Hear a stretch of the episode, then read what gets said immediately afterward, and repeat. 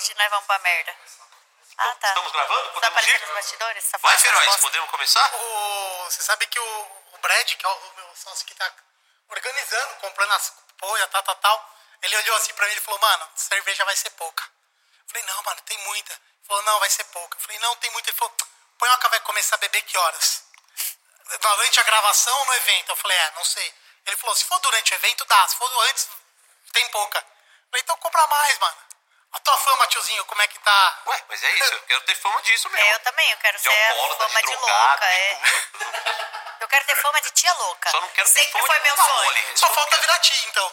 Não, sim, você viu? Eu comprando, comprei cinco All-Star, gente. Comprei cinco All-Star, um de cada cor. Porque assim, quando eu tava grávida da Clarice, eu não podia fazer isso, né? Nossa. Imagina eu entrando na loja de bebê, comprei um All-Star de cada cor pra minha sobrinha. Que ela vai usar três dias, né? É, mas É daí vai ter. mas-. Não, eu quero que Tá tenha. gravando já, né? Vamos começar essa bagaça? Como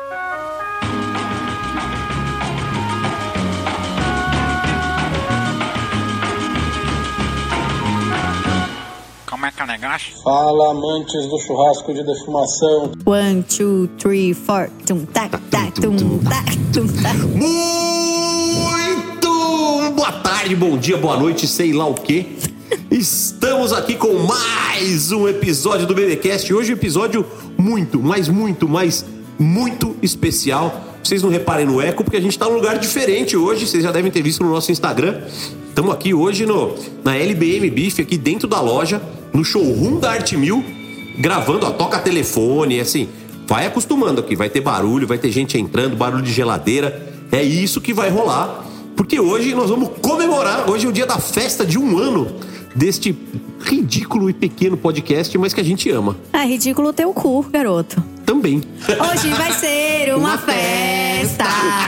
Bolo e Guaraná. Estamos todos animados que hoje nós você. temos muitos, mas muitos patrocínios. Hoje vai baixar o Milton Neves em mim aqui. A cada brecha que der, eu vou fazer um merchandising. Ah, que beleza, pelo amor de Deus. BBcast bom tem que ter merchandising. Não, patrocinaram nós com força, né? Hoje patrocinaram nós com força, né? Ah, que beleza, quer comprar carne, quer comprar legume, vai no Oba. Ah, melhor hortifruti do Brasil. Quer comprar roupa? Entra no site da Central Surf. Centralsurf.com.br, não é isso? É Isso aí. Brooklyn IPA, Maniacs. Quem mais? tá aqui? Jim Beam, Jim Beam tá aqui com a gente. Bioleve. água e energético bioleve. Bioleve, né, tá aqui com a gente também. Arte Mil tá aqui fornecendo os nossos. As mesas. chique que nós estamos hoje. O bagulho tá louco. A gente tá muito legal hoje, tá muito feliz. Estamos recebendo um convidado mais que especial. Mas antes de apresentar o convidado, vamos àquele. aquela formalidade inicial que a gente tem dentro do nosso programete. Do lado oposto, nem é da mesa hoje, né? Hoje é com o microfone apoiado no 839 da Arte Mil.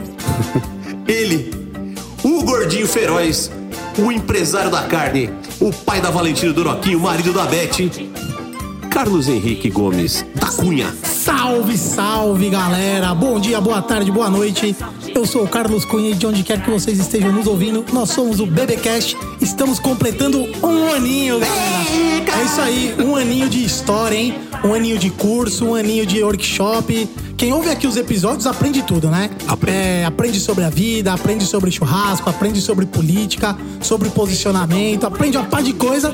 E hoje a gente vai aprender muitas também. Eu tô mega curioso, porque eu preciso de verdade aprender a afiar as minhas facas, mano. Ah, isso é uma E coisa que o cara nosso que a gente vai hoje. entrevistar hoje, se não for o melhor do Brasil, tá ali, ó, entre os três Eu, principais eu, eu considero do Brasil. também um cara muito foda nesse. Não só nesse quesito, em vários, mas como afiador de faca, Tô conheço falando poucos primeiro iguais. das facas. É, poucos iguais. Bom, apoiada no T4, já com uma Brooklyn IPA na mão, você não tá pouco metida, né? Chegou trazendo o presente da Central Surf pra gente hoje, centralsurf.com.br, patrocina este podcast. hoje é jabá o dia inteiro, vocês vão, não vão aguentar. Então, apoiadinha no T4, toda bonitinha de shortinho, decotão, linda, maravilhosa, a nossa ativista de plantão, doutora Natália Ramos, seja bem-vinda. Bom dia, boa tarde, boa noite, de onde quer que você esteja nos ouvindo. Eu sou a Nazão, nós. Nem bebi, gente. É nós somos o BBcast. Estamos aqui no nosso aniversário de um ano. E já vou adiantar aqui a minha fala. Gente, hoje tá sendo um sonho de adolescente, porque já falei, né, outras vezes aqui no programa, que o meu sonho era entrar pro mundo do churrasco. Eu já entrei convidada para gravar o, o BBcast, foi assim que eu entrei pra esse pra esse mundo. Já responderam uma das nossas perguntas, né? Como que você entrou pra defumação? Foi gravando o BBcast. Como o BBQ entrou é, na sua que a galera vida? tem essa curiosidade. Cara, eu tô vivendo um sonho, por quê? Porque eu, era fã dos caras e hoje eu virei amiga deles. Olha que demais. E com patrocínio, com tudo que eu sempre sonhei, com Vans no pé, Hurley, Minota, Bobby Burnquist, I love you. Não, não, ó, ó, quem, quem achava a Nazão metida, agora ela tá um nojo, porque agora ela tem uma assessoria, uma videomaker que anda junto com ela, tirando foto, fazendo tudo assim, ó. Tá foda, viu? Tá foda. Vocês achavam que ela criticava que era difícil, agora vai piorar. A tendência é melhorar. Mas, é, não, daqui pra frente é só pra trás. ladeira abaixo. Nazão rumo a um milhão de seguidores. Segura! Segura. Muito Uau. bem. Então vamos agora, vocês já viram no cardzinho aí e tal. Então, Puta, sempre começa igual, né? Eu sempre repito a mesma coisa, mas tudo bem, né? As pessoas gostam da repetição. Do meu lado direito aqui, com o microfone apoiado no Mamila 700, né? Uma, ah, o grill da Art Mil, que é sensacional. Tudo certinho, tudo perfeito, ótimo pra você grelhar carne e fazer churrasco. O nosso convidado de hoje, ele, o marido da Vanessa, é, o pai da Maia, uma vira-latinha. o melhor afiador de faca que eu conheço. Pitmaster, churrasqueiro e principalmente o meu parceiro na Pig Diamonds. Sim, ele e eu somos os dois brasileiros que fazemos parte da Pig Diamonds, da equipe que compete no Memphis in May há mais de 40 anos, a segunda equipe mais antiga do campeonato. Seja muito bem-vindo, senhor, o homem que só tem nome, não tem sobrenome, Adriano Pedro. Obrigado, Ó, pessoal. Sucinto. Sim, Adriano de Paula Pedro, só tem Ah, o nome. De Paula, é, mas De Paula também é o nome. Sim, dele. sim. O homem só tem nome, não tem sobrenome. Logo, meu filho tem seis sobrenomes, né? Não, fala o nome do Droquinho aí, vai. Olha lá, ó, Carlos Henrique Kaiser Maciel Orlovas Gomes da Cunha. Podia louco. ser Carlos Cunha também, direto assim, igual Adriano Pedro, simples? Muito mais fácil. Direto, não, não, não complica. Passaporte, passagem, toda a Não, burocracia. imagina o moleque começando a preencher a avaliação, preencher o nominho, a prova. Tem, tem que escolher Todo dois mundo já pra tá divulgar no, e no pronto. terceiro. É igual, é Adriano Pedro, você escolhe dois Tá no e- terceiro exercício, e o moleque a tá escrevendo o nome ainda. Imagina o Instagram dele, nem cabe, né? Só abreviação. Tem limite de caracteres. Sem limite. Adrianão, obrigado por você ter vindo. Muito legal ter você aqui hoje. Principalmente porque, assim, nós estamos às vésperas do Memphis in May 2022. Depois de dois anos de pandemia, estaremos de volta lá. Finalmente, né? Já era pra gente ter ido em 2020, né? A pandemia não permitiu. 2021 não podia entrar estrangeiro no- nos É. Estados Unidos, tinham fechado a fronteira. A gente estava barrado. né? A gente tava barrado. E depois da experiência que a gente teve em 2019, que além da trip que a gente fez junto, né? É, foi bem reveladora nesse mundo para ver onde a gente se situava, se a gente estava longe ou perto do que os caras faziam. E não, nós não estamos longe do que eles fazem, caso Isso é alguém muito queira legal. perguntar, tá? A gente visitou mais de 20 restaurantes justamente para ter essa noção de como eles serviam. E o campeonato em si foi muito revelador também, porque a gente tem sempre aquelas coisas de tentar deixar ficar pronto em cima da hora, tem que servir quente, e você começa a entender o mundo real de como é uma competição e você tem que se adaptar. Então a gente teve alguns problemas que vão fazer com que a gente chegue mais forte esse ano. Né? O Panhoca já até deu uma deu um previewzinho de uma carne que a gente vai fazer que os americanos não estão acostumados e acho que eles nem têm ideia de como ela é, muito menos defumada, porque eles não têm costume de, de fazer cupim defumado. E é, é o nosso brisket, né? É o brisket do brasileiro. É a parte gente- brasileira do American BBQ. é, e Ai, eu achei isso e tão fica demais. incrível, né? Fica incrível. Né? Nos últimos anos eu tenho feito muito em evento. Nós vamos falar muito delivery, disso ainda, vamos falar muito né? disso ainda. As pessoas se surpreendem demais com o cupim defumado, porque elas estão acostumadas àquele cupim de churrascaria, ou cupim casqueirado. E aí a hora que come, vem aquela explosão de sabores do defumado, surpreende muito. Ai, Aliás, explosão de sabores, uma expressão do nosso amigo Anderson Grancerdo, que sempre usa é uma explosão de sabores. Say hello É, to e é- Brasil pra dar engajamento. Say hello to Brasil. então, ah, vamos começar aqui. A gente sempre começa esta bagaça. O Adriano já deu, assim, já deu o roteiro do, do programa hoje, né? Foi sensacional isso. Esqueceu de falar que nós vamos falar muito de afiação de faca também. Vamos, vamos. Vamos falar, É que eu não tô com material nenhum aqui pra falar de Ah, bem mas é afiação. só rádio mesmo, é só, é só áudio, né? Então o povo É que não o vai Cunha ver. trouxe umas 15 facas pra eu, Eu ver, vou- mas, eu mas, eu, mas eu sabendo disso, eu já não trouxe as pedras, entendeu? Olha eu tô sem-. Senão eu só ia embora amanhã de manhã, né? ele, ele falou, eu tô sem material aqui, meus olhos brilhou, mano. Eu falei, nossa, eu vou pegar as facas todinha ali em cima. Mas foi ligeiro, foi ligeiro. É, cê- Não, ele já mandou faca pra minha casa pra afiar. Que hoje eu vim esperto, eu não trouxe Hoje nada. você veio só pra gravar e curtir a festa. Isso. Muito bem, muito bem. então vamos lá. A gente começa o nosso BBcast sempre com a frase do dia. E a frase do dia hoje é do meu grande, de um médico que eu admiro muito, foi meu oftalmologista por 40 anos. Puta, você imagina, para ser meu oftalmologista por 40 anos, ele já tá bem velhinho hoje. Dr. Newton Cara José, um, um cara sensacional. E ele me disse uma coisa maravilhosa uma vez, que é assim... Não tô enxergando. Não, ele enxerga, quem não enxergava era Não, eu. porque né, se, você, se ele é seu médico há 40 anos, ele deve ter quantos? Já não tá nem enxergando Ele tem, mais. tem, tem todos. Em terra de cego, quem tem Eu? olho é rei. Quem tem olho é caolho. Ele me disse: nunca duvide de um ditado popular. Porra, essa você meteu pra mim ontem, né? E assim, o homem é um cientista. Ele é titular de oftalmologia da USP, da Unicamp, o cara foda. E o cara vira pra mim e fala: nunca duvide de um ditado popular. Por quê? Eu cheguei no consultório dele com o olho todo fudido, vermelho. Aí ele não- falou: me diga com quem andas que te direi quem, Quem né? és?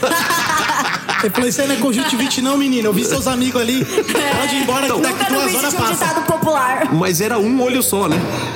Era só um, que, né? Que, que bagulho manco é esse, né?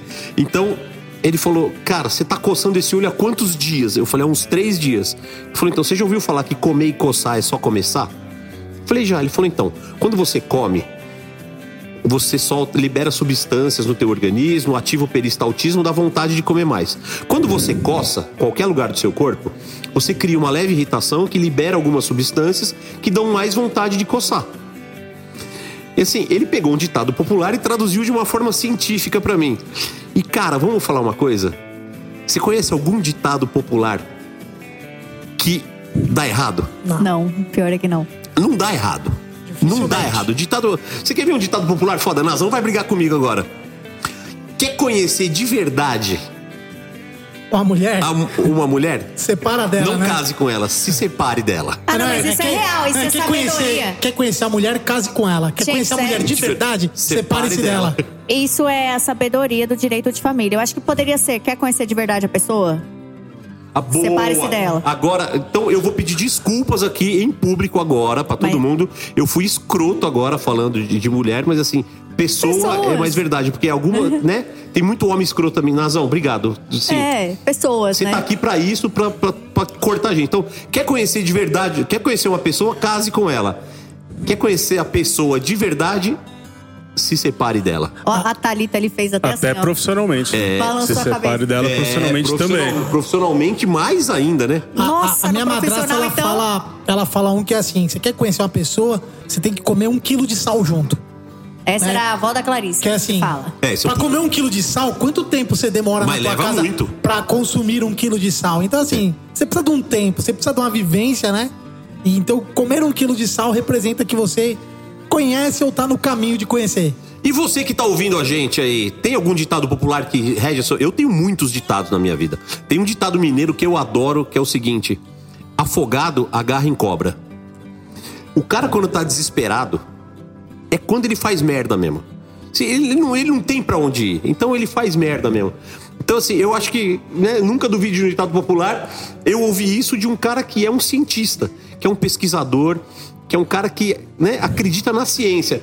Mas o ditado popular ele vem da onde? Vem da sabedoria popular, ele vem de tudo que aconteceu na vida das pessoas. E você, doutor Adriano Pedro, tem algum ditado popular que acompanha a sua vida? Te peguei de surpresa. Me pegou de surpresa. Não, Eu vou não- falar o meu enquanto você Pode vai falar. pensando. É, em sombra de largatixa, calango toma até água. Daí, né? Em rio que É. tem piranha, jacaré nada de costa. é. Então, assim, o ditado popular é muito foda. Toda vez que você ouvir um, para pra pensar, tenta entender de onde veio, analisa aquilo de uma forma. E consegue vincular alguma situação de vida naquilo. Alguma? Há várias, né? Há mas- É sempre que na várias. real, sempre o- isso consegue, tem a né? ver com a literatura, né? O parábolas são a forma mais fácil de você ensinar e explicar alguém. E Sim. o ditado popular ele não deixa de ser uma parábola curtinha ali, né? Um Parábolas, uma as metáforas também, né? são Metáfora, sempre. parábola. Quem usa, quem usa metáfora muito bem, né? Quem é um, assim, é, é um cara que, assim, tem, tem pouco da minha admiração em vários, em vários, ah, em vários quesitos, mas na questão popular, na questão de, de ser um, um cara que fala bem com a multidão, é o seu Luiz Inácio Lula da Silva. Esse cara, pra mim, é o rei da metáfora. Ele sempre, os discursos dele. Companheira Natália, eu queria dizer pra você que hoje, aqui no aniversário do BBcast. Ah, eu tô feliz. Você eu não vou fazer Lula. nenhuma metáfora pra você, tá ok? Só não, você tá imitar o é Lula, já tô feliz. Desculpa. proibir isso aí, tá ok? É isso aí. Então, assim, ditado popular é sempre legal. E agora vamos lá, vamos continuar essa bagaça aqui. Que hoje tá animado o negócio. Já tô na quinta Brooklyn IPA. A chance do segundo próximo episódio ser cancelado é gigante, porque, Se né? segura no banquinho aí. E, é- e o banquinho é alto aqui, a queda é grande. Cara, nós estamos fora do ambiente Aliás, comum. estamos fora do nosso habitat natural, daquela cadeira confortável, estamos no banquinho.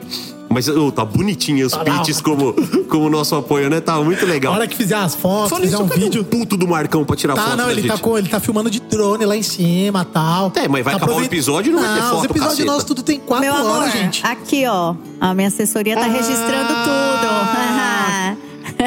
E aquela, ela é mais esperta que o Marcão. O Marcão, aquele já tinha se enroscado em tudo, derrubado. Já tinha derrubado vídeo. tudo. Eu, o Marcão, Marcão é o Mr. Bean, no- mano. é o Mr. Bean. tá tudo bem, gente. Nosso time é completão. Então a gente começa o nosso episódio com a pergunta mais idiota que tem, mas que é legal para as pessoas entenderem, até porque a atividade é nova no Brasil. Mr. Adriano Pedro, como diz nosso amigo Brent Little. Como o BBQ entrou na sua vida? Cara, eu acho que como a maioria das pessoas, sempre fiz pra família e amigos, né? Sempre... é, o churrasco em si sempre fez parte da minha vida, reuniões, confraternizações. Até que um dia eu resolvi testar se eu era bom naquilo mesmo ou não. Então, o primeiro momento fui participar de voluntários mesmo, para ver como as pessoas faziam, para ver se o, o que eu achava que se eu estava muito longe, o que, que eu tinha que melhorar. Trabalhei vários festivais de ajudante ou eventos particulares, corporativos, alguns até com você. né? E com isso eu fui tomando gosto na coisa. Minha formação, na verdade, é na área de TI, né? Minha faculdade é na área de TI.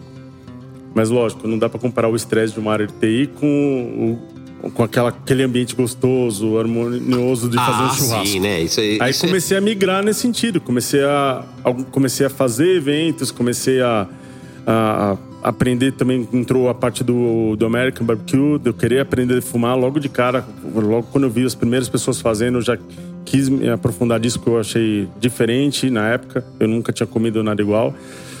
É, acho que isso foi em 2016, que a primeira vez que eu comi um American Barbecue. Que eu comecei a trabalhar com churrasco foi 2015.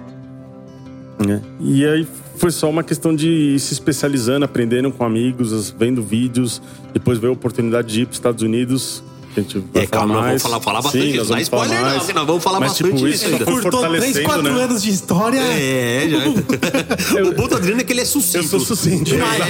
Ele é um cara sucinto. Assim, a tendência desse episódio não ter três horas é grande e, e ótimo. Porque tem os caras reclamando já. E toca o telefone aqui. Não, e, e é, e é o seguinte, igual no, aconteceu no episódio do Old Truck, que eu nunca tinha ouvido a voz do, do Juninho, eu conheço o Adriano tem seus quatro anos, eu pouco ouvi também. Fala pouco, não fala Eu, eu baixo. trabalho mais do que falo. Trabalha pra caralho, assim. Trabalha Então, pra é caralho. isso, né? Assim, É uma máquina de trabalhar. É uma máquina de é, É trabalhar. um festival de um homem só, porque raramente eu ouço tudo que eu já ouvi aqui, né? Então aproveitem aí, porque Aproveita é que é raro. É. Ouvir o Adriano nessa quantidade é raro.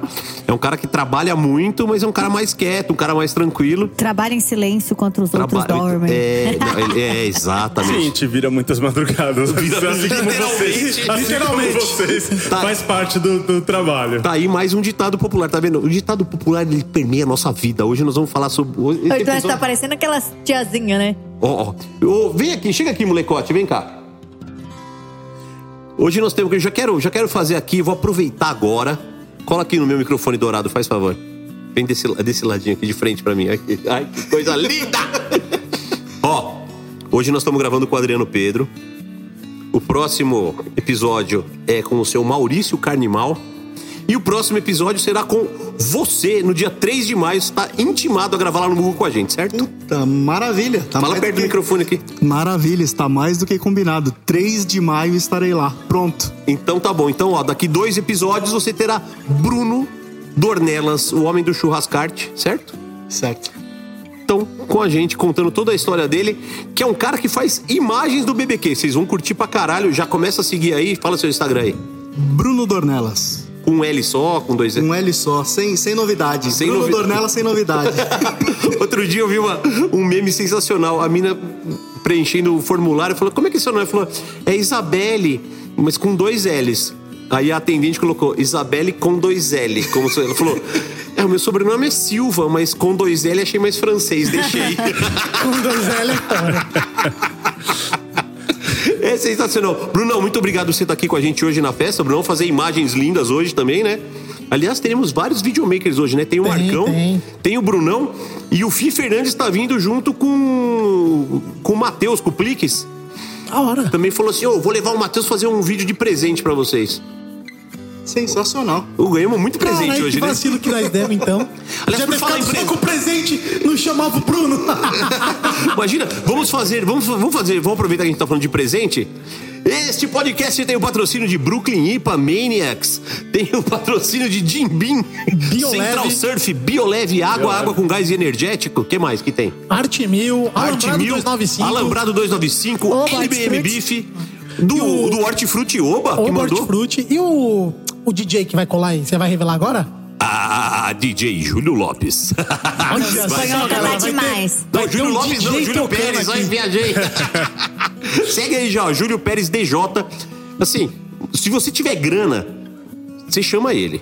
Se você não tiver, nem, nem manda mensagem. Se é pé rapado, quer pagar 500 conto no DJ, tá fora. Assim, o cara só faz casamento de milionário, só toca em, assim, só em lugar foda. E hoje ele vai tocar no lugar mais foda do mundo, que é a festa de um ano do BBcast. Grande Júlio Pérez, amo você. Aproveitei que ele estava alcoolizado ontem lá no, Ah, já, já ela. grampeou o cara bêbado, Já né? acabou Ele vai chegar aqui não lembra nem o que veio fazer, Não, mano. acabou de mandar mensagem. Pô, mas é sério mesmo? Então, é sério? Você prometeu, agora você cumpre. Já te anunciamos. mas ó, o Julião já fez curso comigo, ele gosta pra cacete, é gente boa pra cacete. O único defeito dele é ser amigo do Borato. Deixa pra lá. O silêncio falou por si. Beijo, Boratinho. Então vamos lá, vamos voltar aqui. A gente tava descamba. A gente descamba. Como descamba esse programa, né? E hoje, então, que eu tô mais. mais soltinho, né? Então hoje vai, hoje vai. Tá soltinho igual arroz de vó. Hoje eu tô igual arroz de vó. Hoje eu tô fora do comum. Então vamos lá. Ah, então você começou a fazer o, o, o BBQ e tal. Qual foi seu primeiro pitch?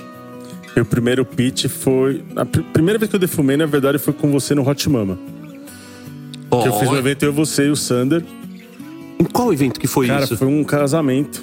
Ou era um aniversário, não lembro. No interior, a gente foi num dia antes lá.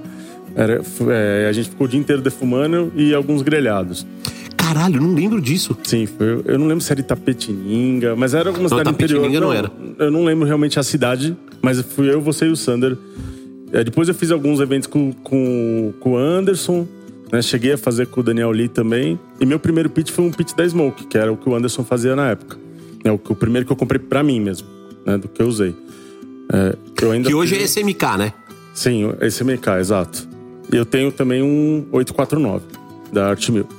Né, que eu usei muito nesse período de pandemia, sabe? Que eu fiz. Nós vamos falar, vamos falar sobre- delivery. vamos falar bastante então, usei, sobre isso. Usei bastante eles esses últimos dois anos, todo fim de semana, vamos dizer assim. E aí pegou o. o- Eu sabia, eu sabia que isso ia acontecer. Oh, que Eu sabia que isso ia acontecer. do Carlos Cunha que esse podcast Ele não tá. tem imagem. Descreve a cena. Ele tá num, Porque- num, num banquinho É, com. Vocês já pé viram, vocês já viram o no circo? banquinho. Lembra quando tinha, quando tinha animal no circo, que tinha o elefante que subia naquele picadeirinho, né, na- no- na- naquele picadeirinho pequenininho assim? O Cunha tá igualzinho, apoiado num banquinho que cabe um quarto da bunda dele. Ah, tô, tô, tô direitinho aqui. aí ele tá certinho. apoiado numa Passei, passei um perrengue agora, Mas um ele- medinho. A vida toda passou em um minuto aqui na, Mas na ele cabeça, mas quase deu caiu. certo. E se ele cair, eu tenho medo da laje. Não, e tá tomando cerveja no, naquele copinho Nutelinha. Eu não falo assim, ô, você para com essa palhaçada também, você. Ah, copinho Nutelinha. Não tem nem o cacete, puta copo legal, a cerveja tá sempre Cara, eu vou te gelada. falar que é um puta copo legal. É legal. Ai, gente, eu acho Ô, sabe qual é o grande erro? Fosse falar, ai, dura quatro horas. Então, eu assim, acho que o erro foi do marketing. o erro foi do marketing. É porque ninguém fica bebendo a cerveja É, por quatro ai, horas. É que eu uso, eu uso pra água, por isso que fala Então é quatro isso. horas. Ô, É. coisa mais Não, legal do mundo. faz sentido. Você vai dormir, leva esse copo, deixa na cabeceira com água. Cara, 4 isso. horas da manhã a água tá gelada. Pô, Não, agora faz Exatamente. sentido. Agora já que a sentido. Nazão, já que a. Nazão... Agora eu vou me retratar, porque agora fez Não, sentido. já que a Nazão cantou aqui que eu tô no copo Nutelinha, deixa eu explicar. Eu tô num- usando um copo Coleman, né? Aqueles copos térmicos. E eu também achava que era meio Ah, Nutelinha. programa bom, tem que ter merchan. Fala do que é o seguinte, Coleman, gordinho. O, o, o erro tá no marketing. Porque quando você pensa, porra, um copo pra, que dura 4 horas a cerveja, 6 horas a cerveja, não faz nenhum sentido. É pra você tomar a porra da cerveja, uma long neck, uma latinha. Aqui, ó. A Brooklyn IPA que o Panhoquinha tá tomando aqui agora, ele não precisa pôr num copo desse. É uma latinha que ele mata e já matou uma meia dúzia sem copo, sem nada, né? Mas pode pôr o café quente de manhã também Então, e tomar ma- mas durante é isso, a manhã. pra ele você quente. que- Não, não eu- se restringe apenas Deixar a cerveja. computador. Eu também tenho esse copo trabalha. da Coleman. Eu, eu bebo muita água com gás e com gelo e, cara, é surreal, porque assim, eu coloco, encho ele à noite, vou dormir, eu acordo de manhã, a água tá gelada e tem gelo ainda. Então, assim, é 10 horas que a minha água fica geladinha. E também tem um outro lance, né? Garoto propaganda da Coleman tal. me, mandaram, ah. me mandaram de presente e tal. Aí a- as coisas mudam, né? Tá no nível do Netão, mudam. É. Agora, você quer ver outra coisa legal desse copo? Pô, eu tô quase. Ô, Netão ganhou quatro copos, eu ganhei dois, mano. Eu ganhei dois também. Aí, tá bem, mano. Então, vocês são metade do Netão. É, se ele ganhou. Já se tá ele, bom. sendo tudo que ele é, ganhou quatro. E nós, sendo um pouquinho que nós somos, ganhamos dois. Você já tá é metade, Já somos meio caminho andado. É isso aí. Eu, por exemplo, sou zero, que eu não ganhei copo nenhum, tive que comprar os meus. Mas eu também uso da Yeti, que já que é pra comprar, eu compro mais foda. Então é o seguinte: você quer ver outro legal? Outra coisa legal? Estrada. A gente que viaja muito pra fazer evento e tal, cara, assim, eu tenho um copo desse de 750ml. Cara, 750ml é coisa pra cacete. Porra, eu encho ele com suco, com energético e com gelo e tal, eu pego a estrada. Cara, eu tenho na boa. bebida gelada na estrada. Não, agora, agora você, como bom publicitário, me convenceu. Não, não, é. Sim. Eu, eu, Eu todo- retiro o que eu disse. Eu todo estou me problema Tá retratando. no marketing. O- Todo o- problema Estou tá no me marketing. retratando. Podem mandar esse copo pra O mim também, focou na inclusive. cerveja, né? o- não, Na o verdade, marketing, não é do, o apenas a marketing cerveja, dos né? copos focou no Na- produto no, no errado. lance da cerveja. é. Exato. No lance Exato. da cerveja, aí brasileiro, pô, é cerveja duas horas. né? Não, Posso falar uma coisinha só? Então, assim, quer saber uma coisa? Chupa Paulo Cruz. É isso aí. Então é o seguinte: o copo é legal pra caralho. Se você souber Quem é usar. Paulo souber... Cruz? É, é um idiota. Então, assim, é isso. Eu não devia nem dar biscoito, né? Mas já dei. Então, sim, o copo é legal pra caralho, mantém temperatura. Pra você usar, não é só pra tomar cerveja, é pra você fazer o que você quiser. Cara, café. Café, Pô, exato. Imagina, você tá na estrada, eu adoro tomar café na estrada. A gente, né, eu e o Adriano, a gente viajou. Sofremos. Sofremos com isso. A gente foi pro Texas em 2019, né? Foi pro Memphis em meio, mas chegou pelo Texas, tal, deu um puta rolê. A gente comprava aqueles café de americano, Chafé. aguado, mas aguado, lazarento. E não Menos é que a- cafeína que o chamate. tem menos café. Pô, tem menos cafeína que uma bala de café. E a gente, porra, comprava aqueles. E aí, além de tomar café aguado, tinha que tomar gelado. Porque no ar-condicionado do carro ele gelava. Agora, se tivesse um copo desse. Ah, o copo é sinistro. Ah, outro dia, o Netão passou em casa pra gente ir. Onde que a gente ia filmar? Sei lá onde foi. E eu peguei um copo desse que eu tenho de 350ml e botei 350ml de café. Cara, neste momento, Olha. ele, grande Saporito, chegou aqui trazendo carne. Falei, vem aqui, Saporito, fala oi pra galera. Dá teu nome. Tudo bem? Fala seu Instagram aqui pra galera. Smoked Saporito, de underline Saporito. Ele tem dois. Tem dois. E um, teve que meter um de underline, né? Ele The tem- underline Ah, separito. Ah, quando eu tiver uma filha, vai chamar underline, que beleza. uma denusa. então é isso. Então, assim, o copo é legal pra caralho. Se você não gosta, se você não sabe usar, você é trouxa, tá? Copo térmico é legal? Sim. Então vamos continuar a bagaça aqui. Vamos voltar a falar de churrasco, se bem que churrasco com bebida gelada combina pra Combina. cacete, tem tudo a ver e tal, né? Não sei o que tal. Ô, seu Adriano, vamos falar de uma outra coisa? Daqui a pouco a gente volta pro Tá BBQ. Sim, eu não conheço ninguém, ninguém, ninguém, absolutamente ninguém que tenha a mesma competência e principalmente a mesma paciência pra afiar a faca que você tem. Como começou essa parada de afiar a faca? Começou com os eventos. No primeiro momento você percebe que seu equipamento não está à altura do que você quer executar ao longo do dia.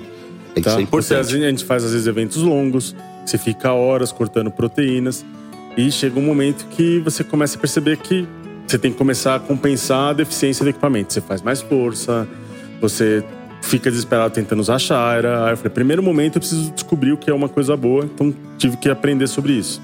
Depois entender como fazer a manutenção para conseguir ter durante o evento inteiro de 12, 15 horas que a gente fazia, ter equipamento bom o tempo todo, sem precisar ficar trocando de facas, e aí sim aprender a afiar essas facas.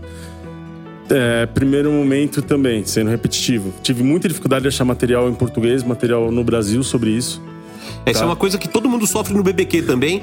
Falta de material em português, É, na né? época não procurei cursos, tipo, não tinha, procurei onde aprender, não tinha, achava vídeos em inglês. O problema de vídeos, principalmente na área de afiação, que não existe uma única técnica. Você vê uma pessoa fazendo, acha que tá certo. Você vê outro cara fazendo completamente diferente, aí você fala, caramba, e aí? Quem tá certo? Eu passo por isso direto. Toda Tal- vez que eu vejo alguém afiando faca, eu falo, Então, nossa, é que- é tá que- tudo errado. né? Tal qual no BBQ, mas por Não quê? tem técnica certa. Então, mas o porquê? Porque você tá querendo somente repetir, você não tá entendendo os porquês. Ah! Você tá vendo o cara fazer vídeo e tá tentando reproduzir os movimentos, tudo, mas você não tá entendendo por que naquela faca ele fez daquele jeito, por que naquela outra faca. E mesma coisa entra quando você vai defumar um brisket. Você tem um parâmetro como você vai fazer, mas se acontecer alguma coisa diferente, proteína, qualquer coisa, você se vira, porque você não tá só copiando receita.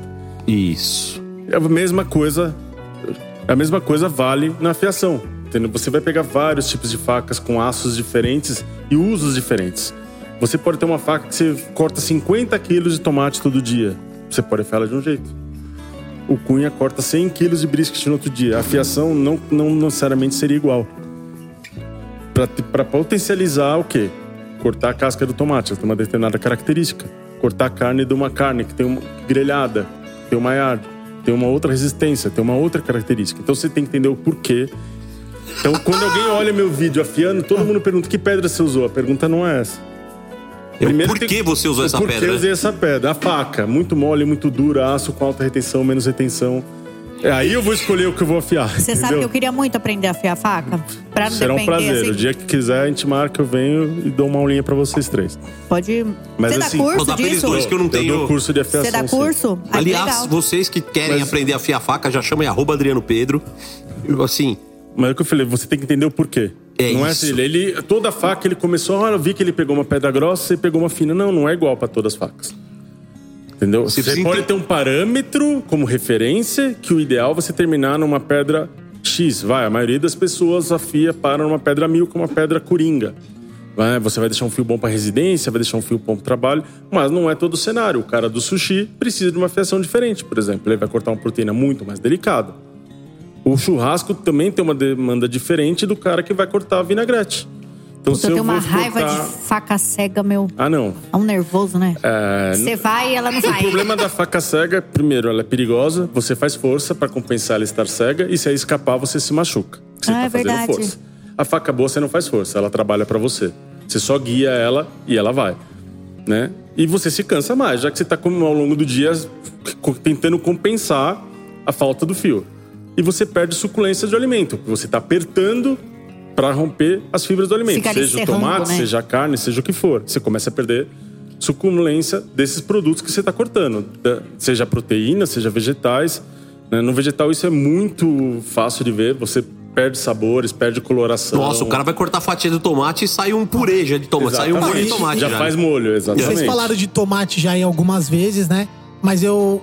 Tomate, na minha, na minha opinião, é a coisa mais foda de você cortar se a faca não estiver perfeita. É, o sim. puto do tomate. É uma das coisas Fala, mais cara, você difíceis. trincha o boi inteirinho, mas. Por quê? Porque o ele é puto do macio no meio, tomate- né? Você tem a resistência da pele e depois uma, Ah. uma polpa super macia. Então você faz força para romper a pele e amassa o que tá embaixo. E linguiça é o- defumada. São as duas coisas que, assim, você quer ver se o cara tá com a faca ruim?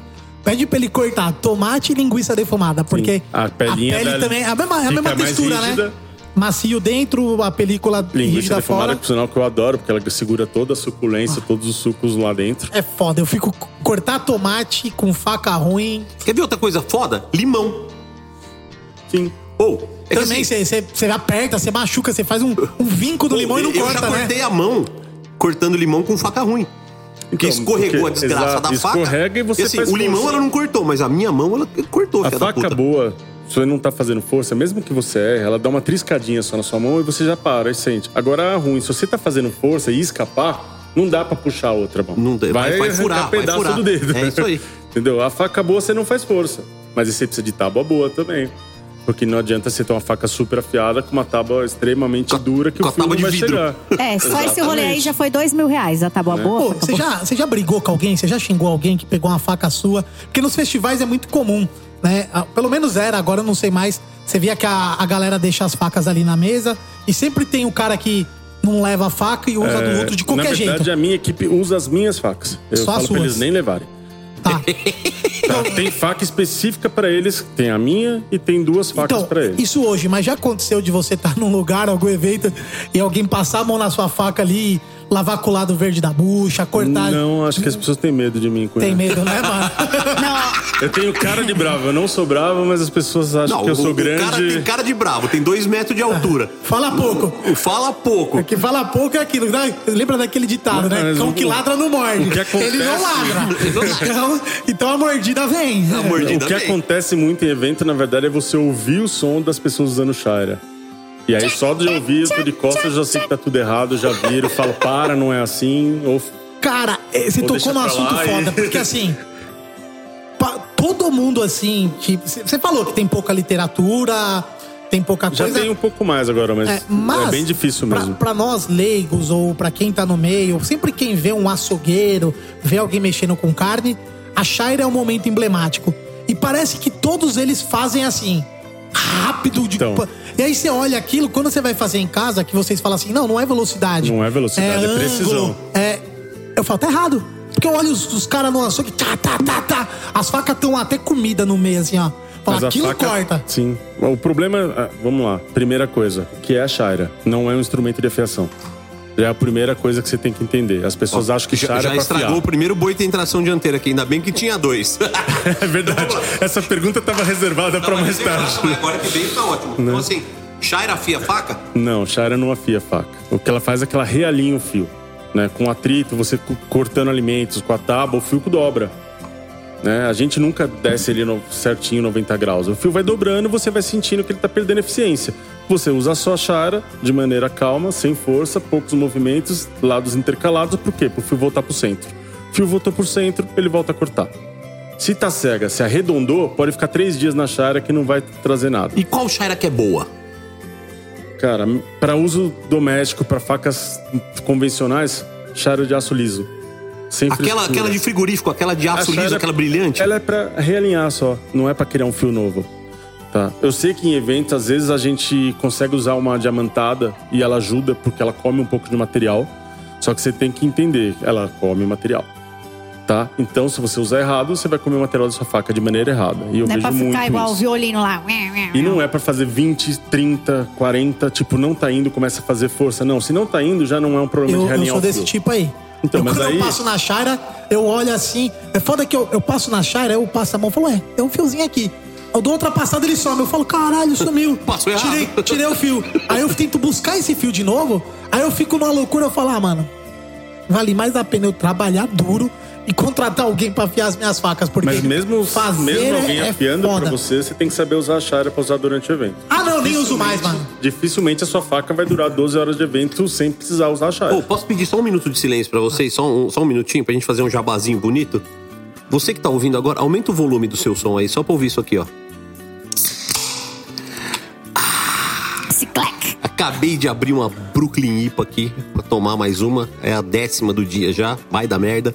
Desculpa interromper, Não. volta a falar da Shaira, por favor. Então, a gente tem que entender, como eu falei, Shara é um instrumento de manutenção, não é afiador. Tem gente que fala, ah, tem um afiador aqui. Não, Shara não é afiador. Tá? Se você passou lá cinco, seis vezes na Shara, de lados alternados, não funcionou, o problema já não é mais fio dobrado. Já arredondou a região do fio. Eu Aí sempre penso assim, não, o problema é que eu tô passando fraca. Eu vou passar Então, forte, que eu vai vou, passar forte, eu vou vai passar destruir forte. Assim, O problema- vai funcionar. O problema de você passar forte é que você começa a comer de maneira desigual. Piora, né? E aí sua faca começa a criar aquela barriga no meio. E, e se a Shaira Ou- tiver com um dentinho também, ela vai zoar É, a mais ainda a não faca. tem que ter dente, mas você pode fazer um dente na faca por fazer força na Shara. É, porque uma vez, sabe por que aconteceu comigo? Lá na instituição onde eu estudo, é no Senac, né? Pode falar, cacete. Que acontece? Todos os episódios a Nazão fala que faz Chega- mil cursos no Senac. Chega agora ela eu. É, porque eu quero incentivar as pessoas. O que acontece? Chega lá, chega eu igual o Kiko Cabolona, né? Com o meu estojo, com as minhas facas e tal. Por quê? O que acontece? Chega lá, é assim, quem chegar primeiro na, na praça, vai pegando pra, os, os utensílios, tudo pra fazer o en place. Então, assim, estudou a turma do pão, estudou a turma da nutrição, a galera da confeitaria, tipo, tudo. Então, Uhum. cê- o aluno pode levar as coisas. Aí eu chego lá e tal, na minha praça, boto minhas faquinhas. Gente, outro dia a menina, eu, eu olhei, assim, não foi de maldade, mas ela não se ligou que era uma faca minha. Uhum. A menina tava chairando a minha faca, assim, ó. Parecia que ela tava tocando fiotina. Aí eu cheguei e falei, amiga, você pode usar, mas depois você devolve, não deixa na pia, porque é minha, tá? Aí ela, tipo, ô amiga, desculpa, pelo amor de Deus. Eu, não, não, não, pode usar, mas por dentro, gente. Eu tava assim, tipo, morrendo, porque eu tinha acabado de levar pra afiar e ela chairando a minha faca lá. É, o- e, a- e assim, o problema é chaira de errado, instituição né? de ensino, Né? O Veja problema- bem, não estou falando mal do, do Uhum. Senac, é uma puta instituição. Mas nem sempre deu tempo entre uma aula e outra, né? da- do, do seu Manuel. Um beijo, seu Manuel. Jabá pro senhor também. Não deu tempo dele afiar tudo, dele organizar tudo. Então você pega ali a chaira, às vezes tem dentinho, por quê? Porque o aluno faz errado, não Entendi. sabe afiar. E, meu, aconteceu comigo. Eu quase tive três troços, porque eu tinha acabado de É, afiar a gente tem que facas. entender que não é uma competição de velocidade, que é o que o Cunha tava falando, que as pessoas passam, parece que tá competindo quantas, quantas passadas por minuto cada um é capaz de Exato. fazer. Não Você é vê um isso. açougueiro fazendo? É, então. É que o barulho é satisfatório, Não, né? então, e, e assim, é meio místico, porque você vê o cara. Tá, tá, tá, tá, você fala, caralho, o maluco é bom mesmo. Aqui você tem que entender um agravante antes disso. Você vê a frequência com que o açougueiro às vezes passa a faca na chara? Ele corta um steak e chara, corta um steak É, e chara. isso é, É verdade. verdade. Provavelmente antes disso, na afiação, essa faca teve um problema no sentido de que, não sei se foi esmeril, o que que foi, podem ter aquecido demais a região do fio. Se aqueceu a região do fio, perdeu a têmpera, essa faca não segura o fio. E aí você vê aquela frequência. O cara corta um bife, chara. Um bife? O Windows, é por isso que a gente tem que tomar cuidado com a fiação. Ela tem que estar resfriada, tem que ter água envolvida para não deixar a região do fio esquentar. É difícil. É bem difícil. É bem difícil. Mas assim, mesmo. eu entendo que não é todo mundo que precisa saber afiar. Não é todo mundo que tem paciência, mas você não pode trabalhar com faca cega. Se você não quer aprender a afiar, mande alguém afiar para você. Aprenda pelo menos a manutenção. Sem dúvida. Durante o evento, como eu uso chara, qual é a chara ideal, qual a característica das minhas facas, como eu devo fazer. Que ângulo eu uso para esse tipo de faca. Então a manutenção acho que todo mundo tem que saber, porque você faz um evento de 12 horas, não tem um afiador ali do seu lado para te salvar. Então a manutenção você tem que Na sua saber. estação tem. Na minha estação tem. Quanto você quer pra vir trabalhar na nossa? Não dá, né? Não tem como trazer. Não tem A gente como. não consegue bancar ele na nossa Já não estação tem mais, já não tem mais. Já, não. facas. que- né? o que Adriano é já tá no nível lá em cima. O Adriano já é chefe de estação em uns. Ô, Adriano, qual que é teu signo? Oi? Qual que é teu signo? Meu signo? Eu sou leão. Vai, Nazão, faça a análise. Deve ter algo em virgem pra ser tão perfeccionista. Já tá ali na casa, que dia que você faz? 27. Não, já tá quase com o pé em virgem. Não, é, é- é- ele é. E ainda no, com o pé em virgem no primeiro decano, não, porque é muito perfeccionismo. Eu, Adriano é eu cara. tento. Eu Não, tento. hoje, hoje não mais, mas eu já acompanho ele, sigo. Eu já vi ele postando as coisas de faca, daí eu falar, nossa, mano, ele é muito chato, né? O maluco é muito perfeccionista, ele faz os bagulho. Eu, eu olhar assim e falar, nossa, mano, a, a- a perfeição que ele põe naquilo torna uma coisa chata pra mim. Que eu falo assim, nossa, mano, eu tipo me sinto um, um imbecil vendo ele fazer essas coisas. E você vê o cuidado, a quantidade de pedra, isso aquilo.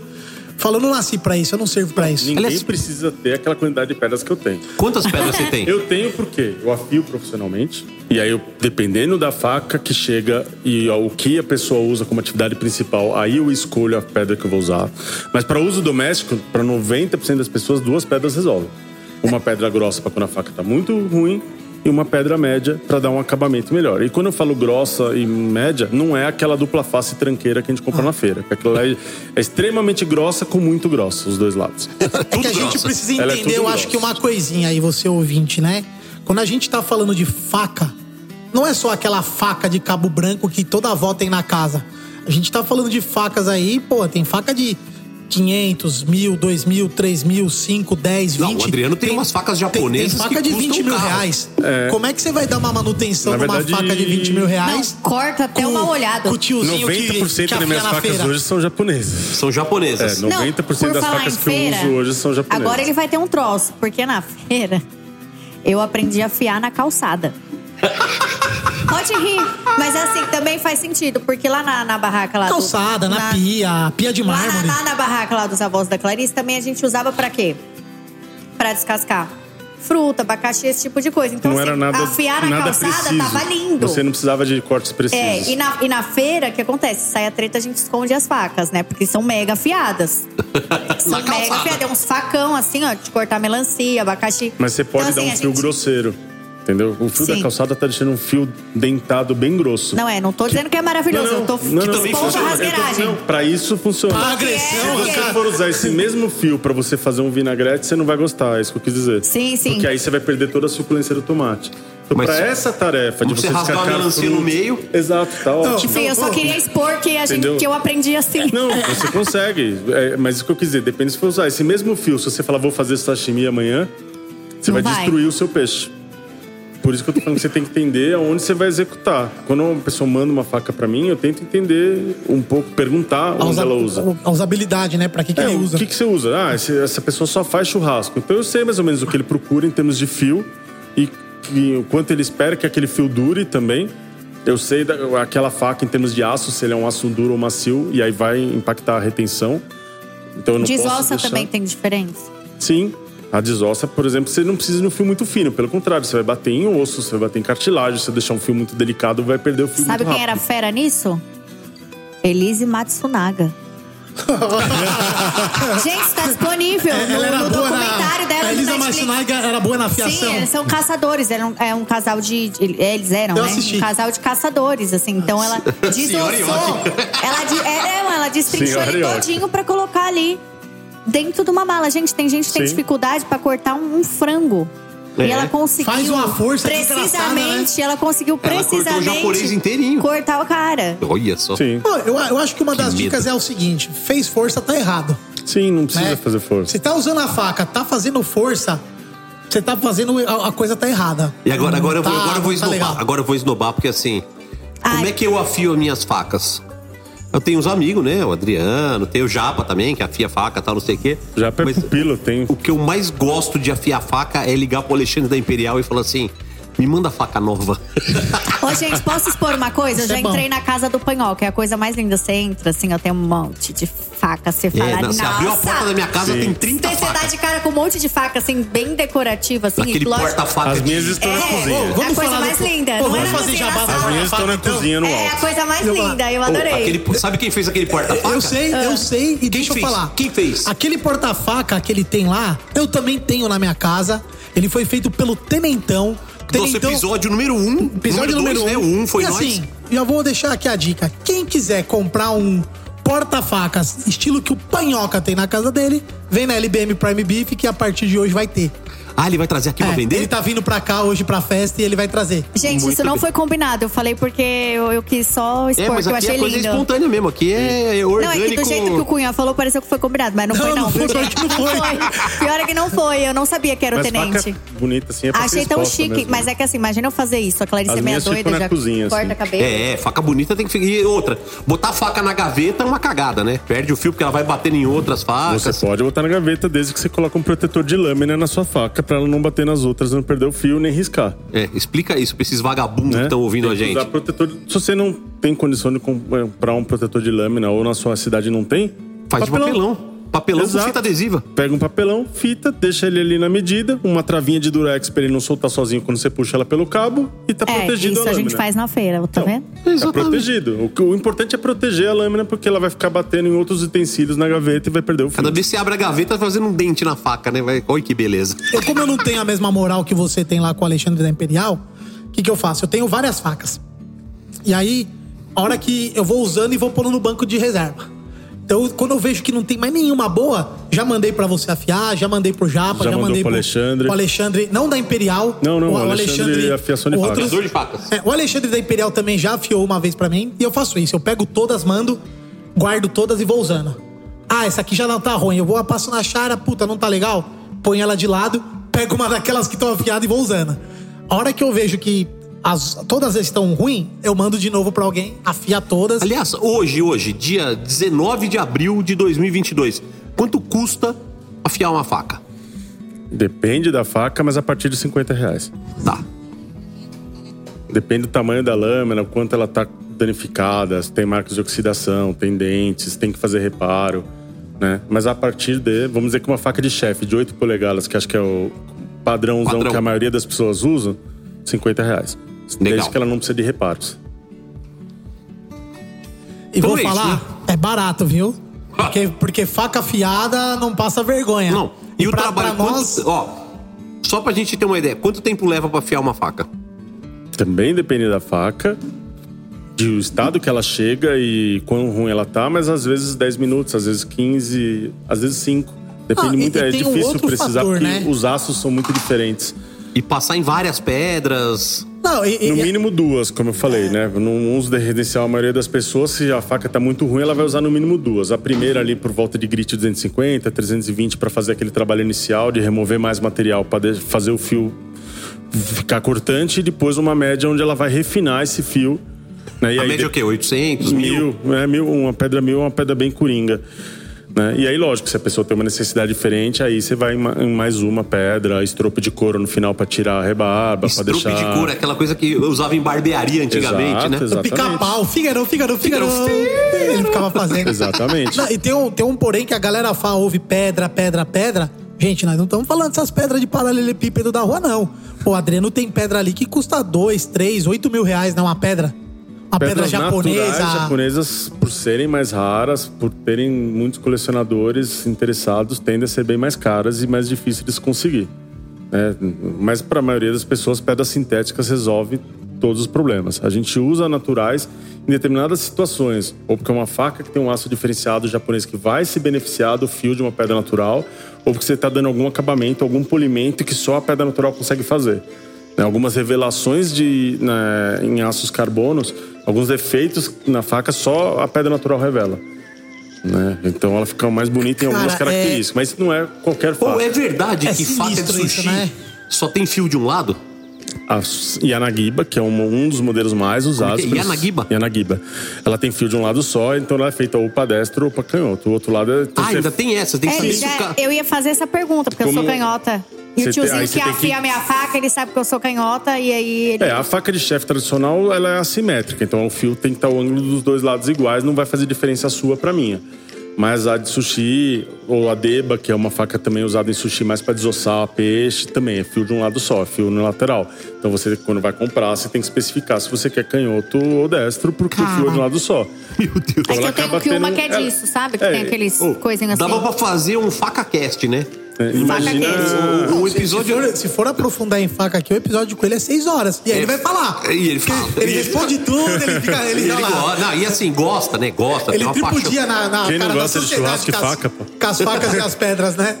Churrasco e faca Então vamos lá, vamos tem falar. assunto. Tem uns caras na internet que vendem umas facas milagrosas. Tipo, Não. quando eu era criança. Criança não, né? Eu, cria- não, criança não. Ainda se lembra? Não. Não tinha Não tinha internet quando você era criança. Então, eu vou te explicar uma coisa, Nazão. A gente, quando fica velho, a gente perde a memória recente. A memória antiga a gente guarda, tá?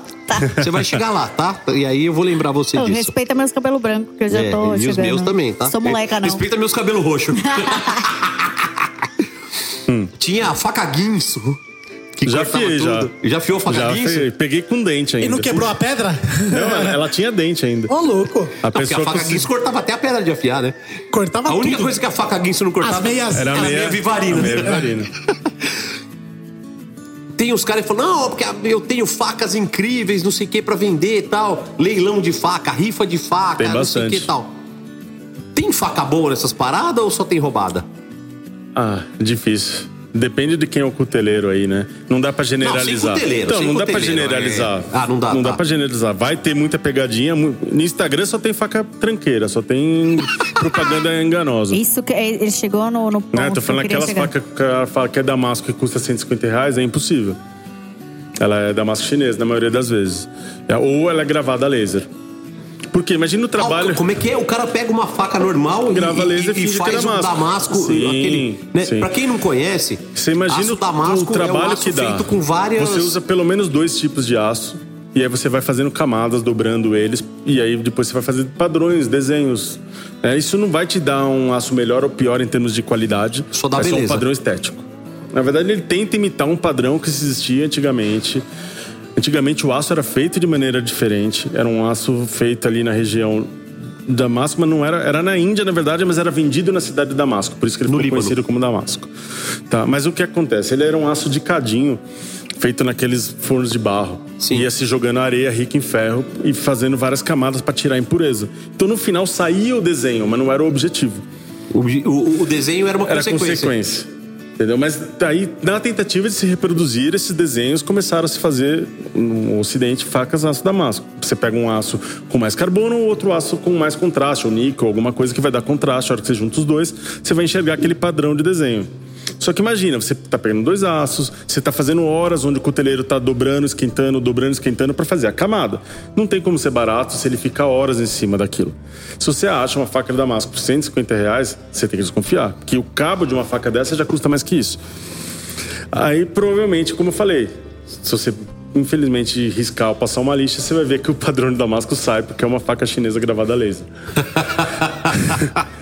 Tá? Tem, é muitos, tem muitas dessas na internet. Não vou generalizar dizendo E agora, todas assim, são vamos assim. falar que mas assim, tem uma- bastante uma faca- pegadinha. É uma faca de aço damasco verdadeira. Ela tem durezas diferentes de aço. É mais difícil de. A dar fio? dureza, na verdade, depende da habilidade do cuteleiro e na, na hora da forja da têmpera. Né? No final, ele vai temperar aquele aço e aí ele vai trabalhar com o que ele considera ideal para a faca dele ou que aquele aço, independente de ser damasco. O damasco é mais difícil nesse aspecto porque, como eu falei, nós estamos trabalhando em dois aços. Então você tem uma característica de dureza de um aço que é diferente do segundo aço. Então, não, às vezes ele vai tentar chegar no meio termo. O que acontece muito é que com os cuteleiros, principalmente que estão focados em usuários domésticos, ele não vai querer uma faca muito dura. Ele vai tentar fazer ela não tão dura para ser mais fácil dessa pessoa afiar. Em troca de perder um pouco da resistência de fio. Ou seja, vai perder um fio um pouquinho mais rápido, mas vai ficar mais fácil pro cara Perde mais rápido, ganha mais rápido. Exato, afia mais rápido, mas perde mais rápido. Então, por quê? Porque ele está focando num usuário doméstico, nem sempre vai ter toda aquela habilidade para afiar, usa menos também, não usa com aquela frequência profissional de afiar todo, de precisar usar todo dia. Então ele vai no meio termo, por quê? Porque é mais fácil para ele dar manutenção. né? É, então depende muito. Né? Facas japonesas normalmente usam aços com mais carbono, são mais duras. Na maioria das vezes você Quanto tem uma mais dura a faca, mais difícil de dar fio nela. Em teoria, sim. Só que Mas ela também tem mais retenção. também. Isso, É ela também- isso. E ela permite normalmente um ângulo mais baixo de defleção também por causa de ser mais resistente. Você consegue. Você vai pegar faca japonesa onde você vai ter um ângulo de afiação 12, 14 graus, enquanto as ocidentais normalmente é 20. Né? É o fio mais agudo que eles querem, né? Vocês acham que defumar aí, ah, o pitch a 120 graus, aí tirar carne com 96, é difícil, né? Vai a gente ainda faca, vai falar porra. disso, mas essa temperatura é só referência, né? Que as É, pessoas têm que exatamente. entender. Vai não é, faca que não é todo que que é. brisket que vai ficar pronto a 95, 96. Você tem que olhar um por um. Tem que, tem que É pensar. referência. Tem que entender o que você tá É, então, fazendo. exato. Que não é o copiar a receita que a gente falou agora há pouco. Exatamente. É entender o porquê. A Bom, temperatura é uma referência. Vocês entenderam, né? Por que, que esse homem também compete nos Estados Unidos, né? É, assim, é um cara muito focado, um cara que técnico demais, demais, demais. E assim, eu tenho o prazer de ter ele comigo junto na viagem, porque além de tudo, o Adriano não bebe, né? E nos Estados Unidos sabe que não dá pra dirigir e beber, né? Beber e dirigir que dá merda. Então eu só dirijo nos Estados Unidos das 8 da manhã até o meio-dia. Depois que a gente para de almoçar, pra almoçar, o carro é dele. Ou seja, ele levou o motorista da rodada. Não, o problema é que é o seguinte: dessa vez eu vou ficar 21 dias. Ele só vai ficar 10. Nossa. Os Deus últimos, abençoe o rolê, né, no resto. é, os, últimos, os últimos 11 dias da Lei, minha lei viagem. seca pro panhoca nos últimos 10 dias. Eu dei assim, não, vai ser Uber pra caralho. Vai custar mais caro a minha viagem porque eu vou ter que andar de Uber, porque não vai ter jeito, né? Vai devolver o carro e. É, devolvo o carro lá no Kentucky e depois me viro. vou a pé, vou de patinete pra Carolina do Norte, pra Carolina do Sul, vamos lá. Bom, vamos voltar a falar de BBQ. Já falei, acho que já batemos bem no assunto afiação de Acho que faca aqui. Acho que bastante foi até. legal, foi, foi, porra. Ó, tem muito vídeo no meu Instagram, né, de eu afiando. Então, tá dúvidas, ouvindo? Arroba Adriano. Pedro, tudo junto. Eu Adriano costumo Pedro. responder todo mundo que tira dúvidas sobre afiação, sobre churrasco também, então fica à vontade. Mas tem vários vídeos ali no, no, no Rios, tudo mostrando afiação. Costumo fazer lives, às vezes eu tô com facas de cliente casa afiando, aproveita, ah, tá bom, tô fazendo nada, joga a live aqui já que eu vou afiar mesmo. Eu, eu já vi uma live do Adriano afiando faca e assim. Que paciência que esse homem tem. É assustador. Mas é, um, mas é um momento relaxante ali, sozinho. Não, pra você deve ser. Sem pra dúvida. mim, eu, eu, eu, eu- eu juro, eu outro dia comprei pedra pra fazer. A minha vontade era tacar a pedra pela janela. Eu te ensino a usar, eu te ensino. Não consigo. Não tenho paciência. Ou, Dá pra Nazão que ela falou que quer aprender. A Nazão Não, quer eu tenho, eu aprender. tenho, eu tenho, porque é assim, eu, eu gosto de autonomia. Pra ela não usar mais a calçada, entendeu? Eu gosto de autonomia. pra não cortar melão com a faca, com a faca com dentinho. Parecendo a fuga das galinhas, de tanto dentinho. A fuga das galinhas. É, sabe o galinheto, assim, ó? Sim. Não, então, eu gosto de autonomia. E eu não gosto. É assim, acho que você não precisa ser o melhor de todos em tudo, mas assim, o básico, saber afiar, eu, eu gostaria que não. pelo menos deixar um fio funcional, né? Sim, sim, entendeu? Pra não chegar assim no. Ah, sabe uma pessoa que uma vez eu fui usar o quê? A mandolina dela, a Lígia Karazawa. Ela, olha, cuidado que tá super afiada, gente. O negócio tava Sim, assim, também ó. dá pra afiar, tá? É, tem Aí eu que falei, nossa. né? Falei, Não, mas sim, pra onde você tira a lâmina Eu falei, e você leva em algum também lugar? tem fio de um lado só. Aí ela Ah, falou, A é, do é, tem aí ela falou só. assim, com a maior propriedade, eu afio na pedra. Mas assim, foi a conjugação do verbo na primeira pessoa, eu afio na pedra. Eu afio na Sabe, pedra. assim, Eu e acho eu que falei, ela fez curso com o o Flávio Duprá.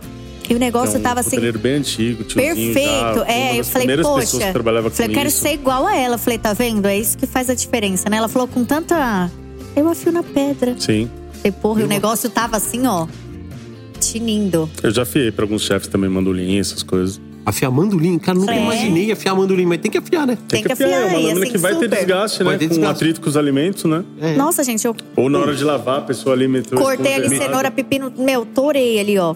É isso mesmo. Ficou perfeito, ficou parecendo um papel, assim. Eu uma vez fui cortar cenoura em casa, eu queria fazer umas lâminas de cenoura. Aí eu peguei um mandolim novinho. Aí eu cortei quatro cenouras e uma lâmina inteira do meu dedo. Eu ia falar, assim, a ponta do dedo. A ponta não. Porque eu segurei a cenoura com a mão inteira assim, ó, fui passando e esqueci. Cara, rasgou meu dedo, juro, da, da ponta até o final aqui, assim, ó. Saiu um pedaço de pele inteiro. Ui. Aí era cenoura cabidela. Eu já arranquei também. Eu fui fazer, fui limpar uma pe, umas peçonas de assim, que era pra fazer carne louca do aniversário da Clarice, assim. Meu, eu sei que eu fui assim na, naquela prece, eu sei que passou aqui, assim, ó. No, no, no dedo. Acidentes todos nós. Quem nunca, quem nunca cortou o dedo num mandolim nunca cozinhou na vida. Nem na É. faca. Nem Quem na nunca faca, cortou é. na faca. Nossa, o outro Pode não ser frequente, mas já aconteceu. O Com Alexandre todos nós. fez Já uma faca cortei. de desossa agora, que é muito legal. Ela é uma faca de desossa no, no estilo de uma cimitarra, que tem aquele bico pra cima. sim. E eu não tava acostumado com ela, né? Mas ela é Quase pra incrível. peixe, né? Usa-se muito umas assim pra Usa, pescaria. usa pra peixe, mas assim, pra limpar o brisket, ela é maravilhosa. Você desenha certinho a peça. E eu esqueci da pontinha pra cima, né? Mas eu enfiei ela na palma da mão. Do outro lado. Cara.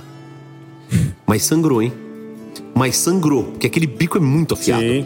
E aquele bico, ele não tem muito contato, ele não perde o fio, o bico, né? É porque você tem menos. Você vai Tem menos atrito, né? peça, né? É mais pra você entrar embaixo Eu da ganhei um jogo, gente, da Vitorinox completo. Eu quase perdi os dedos quando eu, quando eu ganhei, porque elas estavam assim também daquele jeito. Aí eu fui Tá fazer bom, eu, as não- coisas eu assim, nunca vou emprestar minhas facas pra você, então. Quase, quase perdi os dedos, porque, né, faca nova não importa. faca do Adriano é, é assim. A faca corta o estojo, né? Corta. Se bobear, sim. Se Corta, bobear, corta o estojo. corta. Corta o estojo. Nossa, faca do Adriano corta o estojo, é fora do comum. Bom, vamos voltar a falar de BBQ aqui. Para com essa palhaçada. Gordinho foi. O Gordinho, ele, ele grava o BBcast, faz reunião, cuida de tudo. Então o Gordinho deu um tempo aqui, saiu aqui, tá cadeira vazia. Aliás, tira a foto da cadeira vazia dele, por favor, Marcão, pra gente mostrar aqui pras pessoas que isso é verdade. Ô, e não, tá bombando. Meu Instagram e meu WhatsApp estão bombando aqui. Ô, tem vaga pra festa ainda? Tem vaga pra festa ainda? Quer dizer, se você tá ouvindo, a festa já foi, já se divertiu. Mas, cara, tá, a festa nossa vai ser muito legal, vai ser divertida pra cacete. Então vou voltar, peraí, deixa eu achar aqui. Ô, meu computador quebrou, tive que mandar pra assistência. Primeira vez que eu tô fazendo o BBcast com o roteiro no celular. Não, tô perdido, disperso, tá foda. Não, não, Bêbado, rouco e louco. Bêbado e rouco, eu louco, eu ando entre os entre os carros. Grande Alexandre Cavalo. Da marginal congestionada. Então vamos para a nossa dica do dia. A gente sempre dá uma dica muito legal aqui para você que faz BBQ. E o nosso o nosso convidado de hoje é um cara especialista em BBQ. Ele vai dar essa dica e nós vamos já voltar a falar do assunto pandemia, que foi uma época que ele fez muito BBQ. A dica do dia é: antes de embrulhar a sua carne, Oi, tá tendo uma obra aqui em cima, né? É geladeira, é obra, é o escambau. A dica do dia, antes de embrulhar sua carne no butcher paper, você pode passar gordura ou tallow, que é a gordura bovina, no butcher paper. Por que, que você faz isso, seu Adriano? Eu já fazia isso há um certo Primeiramente, eu já uso o Butcher Paper há muito tempo. Graças Antes a Deus até de agora, ter o Butcher Paper de ter, brasileiro? eu importava Butcher Paper pela Amazon. tá? Graças a Deus agora eu só compro seis, Não, graças a Deus, não. Graças ao Gustavo Pavanelli e o tio Panhoca, não Sim, vem não? com Ah, certeza. A gente tem a opção agora de usar. Eu uso, não é segredo de ninguém. Quem já viu eu postando no Instagram, eu abrindo qualquer peça que eu fiz sabe que eu uso. Eu uso butcher, é, no butcher na hora de fazer bovinos, principalmente. Eu gosto de botar Tylon. É, eu uso gordura ou do brisket anterior, de outro dia que eu fiz, ou numa emergência, se eu tô fazendo um evento grande, eu faço uma tela ali na hora com a gordura da própria limpeza do brisket. Tá, eu gosto. Primeiro, eu acho que vai ajudar a umidificar melhor o papel mais rapidamente. Ele Dobra vai mais absorver fácil. mais- ele vai dobrar mais fácil, ele vai absorver mais fumaça, né? Vai passar mais fumaça e a carne vai absorver mais. Eu gosto também da, da umidade que ele deixa na carne. A carne, novamente, estando úmida, ela vai absorver mais fumaça de novo, vai ajudar meu barque, vai ajudar a deixar mais suculento e não vai interferir em nada em termos de sabor. Né? Não vai prejudicar meu barque, não vai interferir no sabor. Né? Isso é importante. Se você interferir no sabor, você tem que pensar o que você quer fazer. Você quer molho, o que você quer? Eu não ponho. Eu ponho o talo na hora de embrulhar brisket, beef ribs, as carnes bovinas principalmente. Tá, uma- eu gosto muito também, por exemplo, quando eu vou embrulhar costelinha de porco. Eu jogo suco de maçã no butcher paper pra ele dobrar mais No- fácil. Sim, eu borrifo. no- eu uso o próprio spritz que eu tô defumando na costelinha de porco pra umedecer um pouco o papel, justamente para ele ficar mais maleável. E na hora de embrulhar, eu embrulho com açúcar e manteiga. Açúcar e manteiga? Açúcar e manteiga. Açúcar ó, mascavo. A gente começou a falar de uma dica do dia, já tem a segunda dica do Açúcar dia. mascavo e manteiga. Né? E assim, eu uso só manteiga. Eu uso açúcar mascavo junto. Não fica escura a costelinha? Não, ela fica mais brilhosa, pra falar a Fica verdade. mais brilhosa. Olha que legal. Então, assim, ó, dica do nosso pitmaster aqui: na hora de embrulhar costelinha, manteiga e açúcar, mascavo. É o que eu uso, pelo menos. Lógico, você tem que entender seu hub, o que, que você tá procurando de perfil de Sim, sabor. lógico, óbvio. Pra construir. Tem gente que vai botar suco, tem gente que vai botar molho barbecue, aí você tem molhos mais claros, mais escuros. É, porque aí tem se você coloca hub. suco, Você mais que- açúcar, Isso. mais não sei é, o quê. Você tem que entender qual é o perfil de sabor do meu hub e o que, que eu vou casar com ele pra construir o sabor final que eu quero. As, as camadas, né? Você tá construindo uma segunda camada de sabor, às vezes uma terceira. Você pode ter usado duas camadas de hub antes. Sem dúvida. Né? Você tá criando... Pode ter usado spray também. Exato. Então, no meu caso, para combinar com, com o meu hub, com tudo e a cor que eu quero que ela fique na hora de servir para as pessoas, eu embrulho com açúcar e manteiga. Né? E sem miséria na manteiga e no açúcar. Vocês estão ouvindo assim, vocês já sabem que a gente tá fora do nosso habitat natural, né? Então tem barulho de telefone, tem barulho de obra. O que, que os caras tá batendo lá em cima, Marcão? Você não sabe? Sei não. Bom, senta aí no lugar do Cunha, Marcão. Vem participar com É. nós. O Marcão, que é o nosso videomaker, cinegrafista, fotógrafo. Vamos dar a voz pra assumiu nossa no- equipe. É, vamos dar a voz pra equipe. Só o Caio Ia que não, o Caio legal. tem que ouvir. O Caio também participou. Ele nunca participou, né? O Caio nunca falou nada no podcast, Quer vir aqui, né? Caio? Fala uma palavrinha aqui. É, o Caio. Vem, Caio. Ele é tímido. E ele, Ele tá, tá de fazendo um ressaca hoje sinalzinho ainda. pra- Ele fez um sinalzinho com a mão pra afirmar veementemente que não. Não, o negócio é ouvir, não é falar. então é isso. Então, dica do dia, toma essa. Pode passar coisa no Butcher Paper, sim. Entenda o objetivo que você quer. De novo, né? Exato. Não repita receitas, não fique igual um macaquinho treinado. Eu quero dobrar melhor, eu quero passar mais calor, eu quero manter a suculência, eu quero adicionar sabor.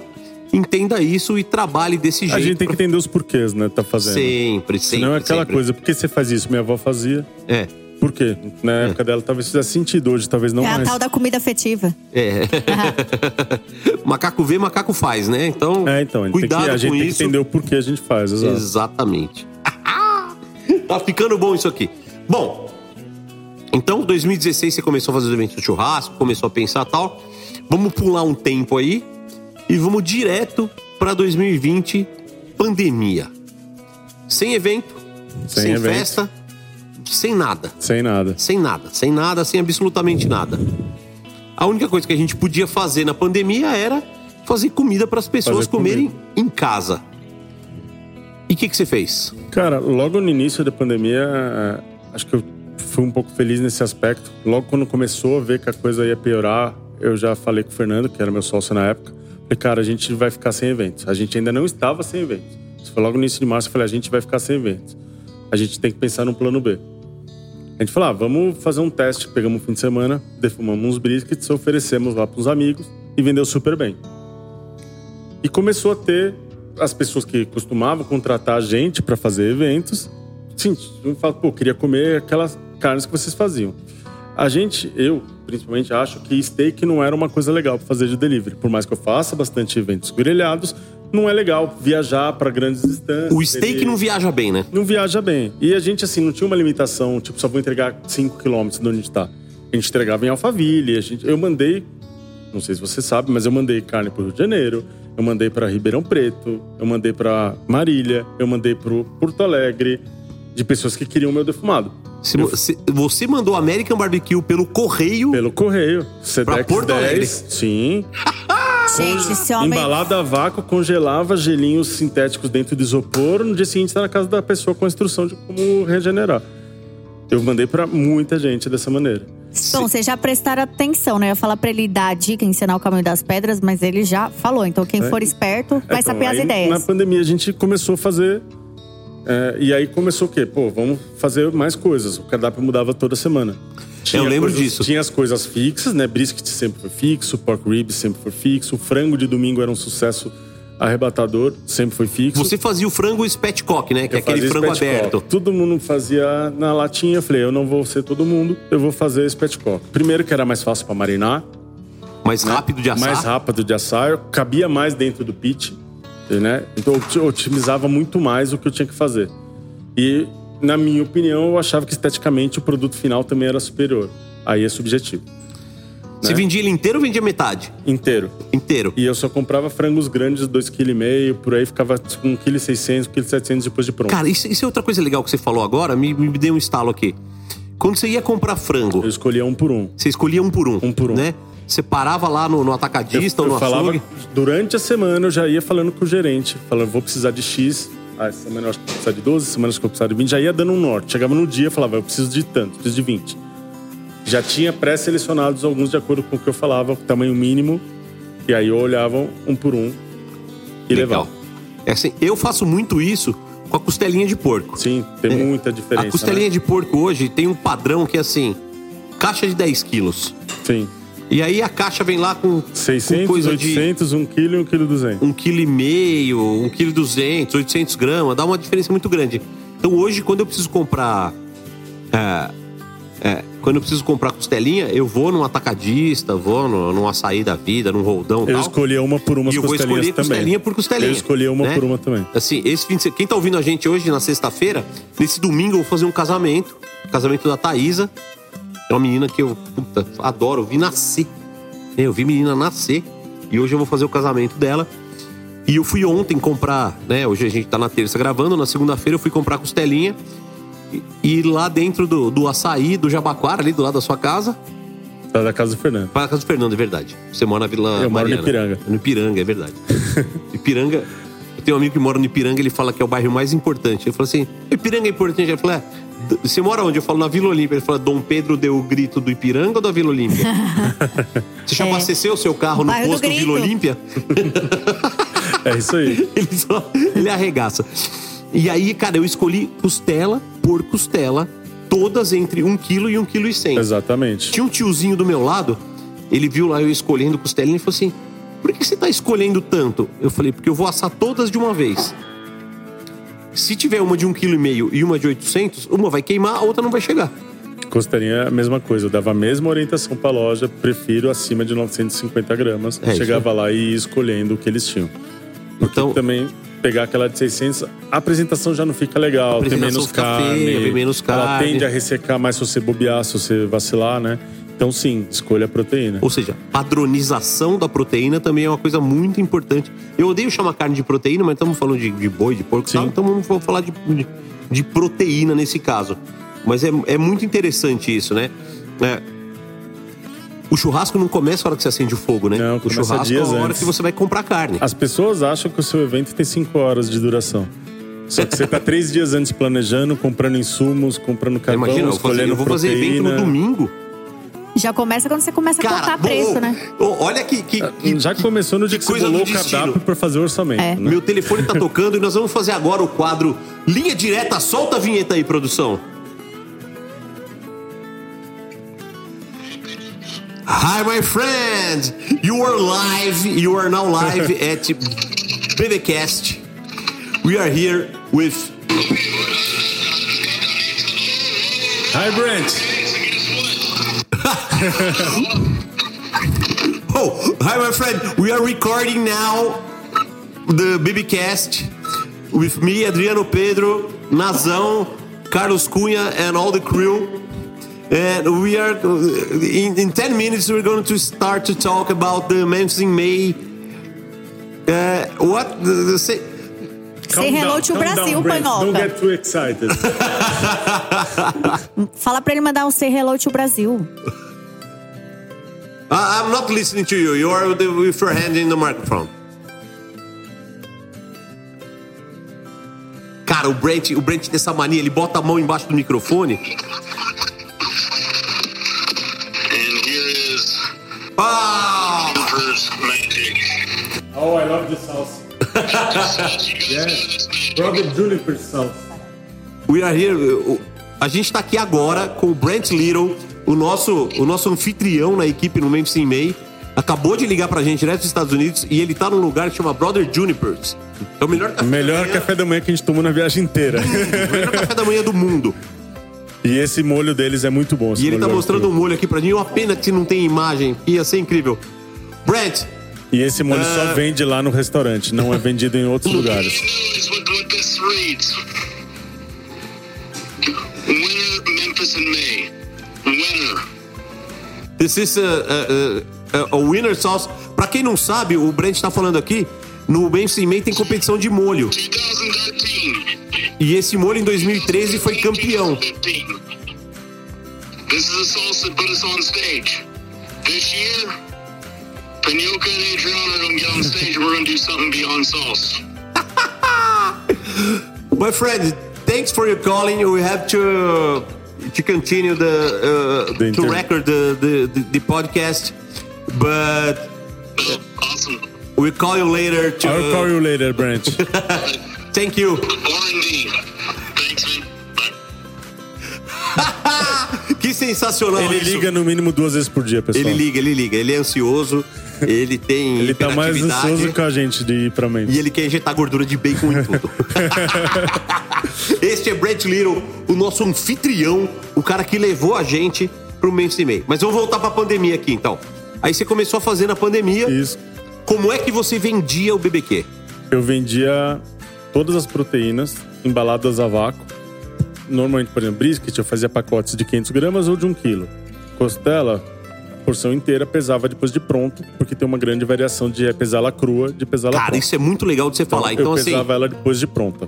o brisket você conseguia fatiar pra Isso. chegar no tamanho da porção. E aí eu botava porções com flat point, né? Aham, Usava mesclado. Um pouco, mesclado. Usava um pouco daquele jus do próprio brisket. Aquele caldo. Aquele caldo, né? Só tirava o excesso de gordura dele num fat separator. E colocava um pouco, por quê? Porque a hora que a pessoa for regenerar aquilo, aquele caldo vai ajudar, né? A toda a gordura derreter, sabores. Então eu usava um pouco daquele caldo, né? Já a cos- costelinha a costela você fazia ela é diferente. inteira, a costelinha de porco inteira, pesava uma por uma depois de Ou pronta seja, também. pesado uma por uma. Uma por uma então, depois assim, de pronta. Né, não... Não- existe um método certo, né? Cada carne pede um método Sim. pra você poder ter Então, algum assim, eu- lucro. Eu, a minha visão, o mais justo era eu pesar depois de pronto. Eu não podia vender costelinha ou costela de bovina como unidade. Porque tem variação de peso, né? Se o panhoca pode estar... Olha, eu tô entregando pro panhoca uma de 1 kg e tô entregando pro cunho uma de 1 kg 400 os dois vão pagar o mesmo valor. Na minha cabeça, eu tinha que pesar uma por uma depois de pronto. A beef ribs, o, o brisket não, porque já era um peso O brisket você consegue fatiar eu até consigo chegar. fatiar e deixar o pacote de um quilo, então valor fixo. O frango, tenho que pesar depois de pronto, todos. né? Normalmente a gente fazia o quê? De sábado eu entregava somente proteínas. Brisket, beef ribs, eh, pork ribs, fazia pullet de pork, aí o pullet de pork mandava o pão E colesual. entregava tudo resfriado. Às vezes, depende da pessoa, mandava já morno. Tirava do pit e mandava, mas a maioria das vezes resfriado. Resfriado e o cara esquentava no banho-maria em esquentava casa. no banho-maria em casa. Legal. No domingo a gente tinha pratos onde já tinha um acompanhamento, que a gente imaginava que a pessoa não vai comer sozinha, um almoço de família. Então o frango ia com o quê? Com uma salada de batata com mostarda e ovo, uma farofinha caseira. Já o cupim ia com vinagrete de abacaxi, um arroz mais elaborado. já porções maiores, pensando em o quê? A pessoa vai compartilhar essa comida do domingo. Né? Mas também sempre pesada a proteína para ser compatível, para ser justo. Quando eu tinha delivery, eu seguia a mesma linha, assim, que eu pensava que o cara ia pedir pra família. É, então eu só fazia é, então, de pratos domingo pra, tinha mais pratos. pra quatro pessoas em diante. Isso, eu nunca né? fiz prato individual. A gente fazia, era meio individual, dava para duas pessoas, mas se você manda um quilo de cupim com arroz e farofa, na verdade dá para três, quatro. Você manda um Sim. frango de, dois, de 1,6 kg depois de pronto, com 500 gramas de maionese de. Dá pra seis pessoas. Mais uma farofa, também come pelo menos quatro. Se a pessoa estiver sozinha, então é né? o dia inteiro. A comendo. gente, em datas especiais, como Dia das Mães, Dia dos Pais, a gente fazia plates de American Barbecue, onde um pouco de brisket, um pouco de costelinha, um pouco de frango, que podia ser uma sobrecoxa ou, ou coxa com sobrecoxa. Mandava. é, a gente chegou a fazer lombo curado para fazer como se fosse presunto de Natal. Legal. Né? A gente mandou também, mandava o lombo inteiro também, pesado um por um depois de pronto. Né? Não tinha essa, tipo, a costelinha toda com o mesmo valor, porque tem oscilação de peso. Cara, isso é, isso é muito legal de você falar, porque assim, tem muita gente que ouve a gente e trabalha com BBQ. E assim, tá aí, assim, você não precisa ter uma regra única, né? Então tem porções que você vende o quilo fechado e tem porções que você vende Sim, sim. pelo peso depois que tá pronto. Exatamente. Marcão, quanto você aguenta comer de, de, de brisket, assim? O cara meter brisket na sua casa, você come quanto? Depende da minha fome. Se tiver com muita fome. Ah. Meio quilo? E Não, a um gente, pouco Panhoca? mais, eu acho. Mais de meio quilo? Um pouco mais. Eu, você tá com fome hoje? Não, hoje não, infelizmente. Ah, hoje você não tá com fome? Hoje não. Eu já comi bastante, tinha pão de alho lá em cima, tudo, comi bastante. Tá, mas você veio aqui pra comer Pô, pão você veio na festa porra. do PBcast. Não, mas o brisket porque é mais só- tarde, né? Vai sair É. brisket mais tarde. É só o- Até lá já passou a fome do pão de alho. É só o. Como que é o início só. Só pra abrir o apetite. Eu acho que eu vou tirar o cunho do BBcast e vou botar o Vou Marcão. colocar o Marcão? O Marcão é muito mais legal. Marcão, fala seu Instagram aí pro povo te seguir. Meu Instagram é underline. Underline, o nome da minha filha. Eu quero conhecer a filha dele quando. Eu quando vou ter uma filha só pra ela chamar Underline. Por isso que ninguém quis, porque ele fica falando que vai botar o nome da menina de underline. É, Underline. Todo mundo bota Underline. Qual é o seu nome? É Marcos Underline. Underline, Underline. Marcos. Eu vou minha vai chamar Underline. Underline Panhoca. Eu, eu vou ser legal. a madrinha, não vou deixar. Lógico que vai. Óbvio que vai. Não, mas não vou deixar a Vai menina pegar chamar. no colo, vai cuidar, vai levar na feira e vai Vem enfiar a faca na underline, sarjeta. passear com a titia. Vem Underline. Jabulani. Bom, mas terminando é underline Marcos Cruz Júnior. Pronto. Marcos Underline Marcos Cruz. Isso. J- JR no final, Júnior é Ah, abreviado. Jo- Underline Marcos Cruz Júnior, JR. Isso. Aí, tudo bem. Então, sigam o Marcão aí, viu, seus mal acabados? Vocês 12 que estão ouvindo a gente, e toca o telefone na LBM. O povo chega aqui, ele quer, quer ligar porque tá, tá bombando de gente querendo vir na festa. Eu acho que já esgotou os ingressos. Mas você tá ouvindo também, a festa já foi, não adianta nada. Vamos lá, vamos continuar essa bagaça aqui que tá legal. Uma coisa legal que a gente fez durante esse delivery é que a gente mudava o cardápio no mínimo três itens toda semana. No mínimo três. E É, quantos tinha- itens vocês tinham no total? Então, uns oito por semana. Oito? Sim, como Cara, você é maluco. Ah, mas dá pra fazer, organizado dá. Né? É, é Se eu falei. organizar, todo mundo come, né? Não, todo mundo Entendeu? A gente fez lanche de maminha defumada com pimento cheese no bagel. A gente fez Denver defumado, que depois fatiou igual frios bem fininho, serviu com uma fonduta de, de queijo fontina e ciabatta. Os bichos são metidos, caralho. A gente, o, como falei, cupim com vinagrete de abacaxi, fizemos vários fins de semana, mas não era fixo do nosso cardápio. O brisket sempre foi fixo, porco ribs sempre foi fixo, o frango sempre foi fixo. Mas o resto tinha uma rotatividade. Chegamos a fazer picanha defumada pra ficar bem legal, bem legal mesmo. Fazer uma, uma farofa também de ovos, um arroz. Não sei se você lembra, mas quanto custava uma picanha defumada? Eu lembro, a picanha defumada também era pesada depois de pronta, porque também existe uma variação de peso. Lógico que, lógico que tá? tem. Mas eu não tenho certeza agora, mas eu acho que era 159 reais o quilo, já com dois acompanhamentos. 159 o quilo. Se eu não me engano, é. Se eu não me Tá. engano, era. O brisket, por exemplo, 189 reais o quilo, né, do quilo do brisket. Porção de 500 gramas também existia. Cupim nessa faixa, porque apesar das pessoas acharem que o cupim é barato, a perda tá dele é muito maior. cacete, Não, a mas a perda é perda gigante. dele é muito alta. Perde mais de 50%. Ele perde mais, ele perde 60% se você tiver sorte com cupim bom. É, você pega um cupim bom de 3 quilos, você não serve um quilo e Ele- meio de carne. Exatamente. Então a perda do cupim é que o brasileiro acha que cupim é uma carne barata, né? O brasileiro Ó, acha que Vocês estão é ouvindo o barulho aqui? Nós estamos aqui na loja, na LBM.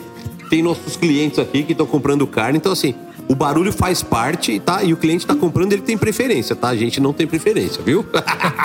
vocês que estão ouvindo aí, vocês ouvem o barulho mesmo e não, não adianta reclamar. Ai, tinha barulho no fundo, para de ouvir então.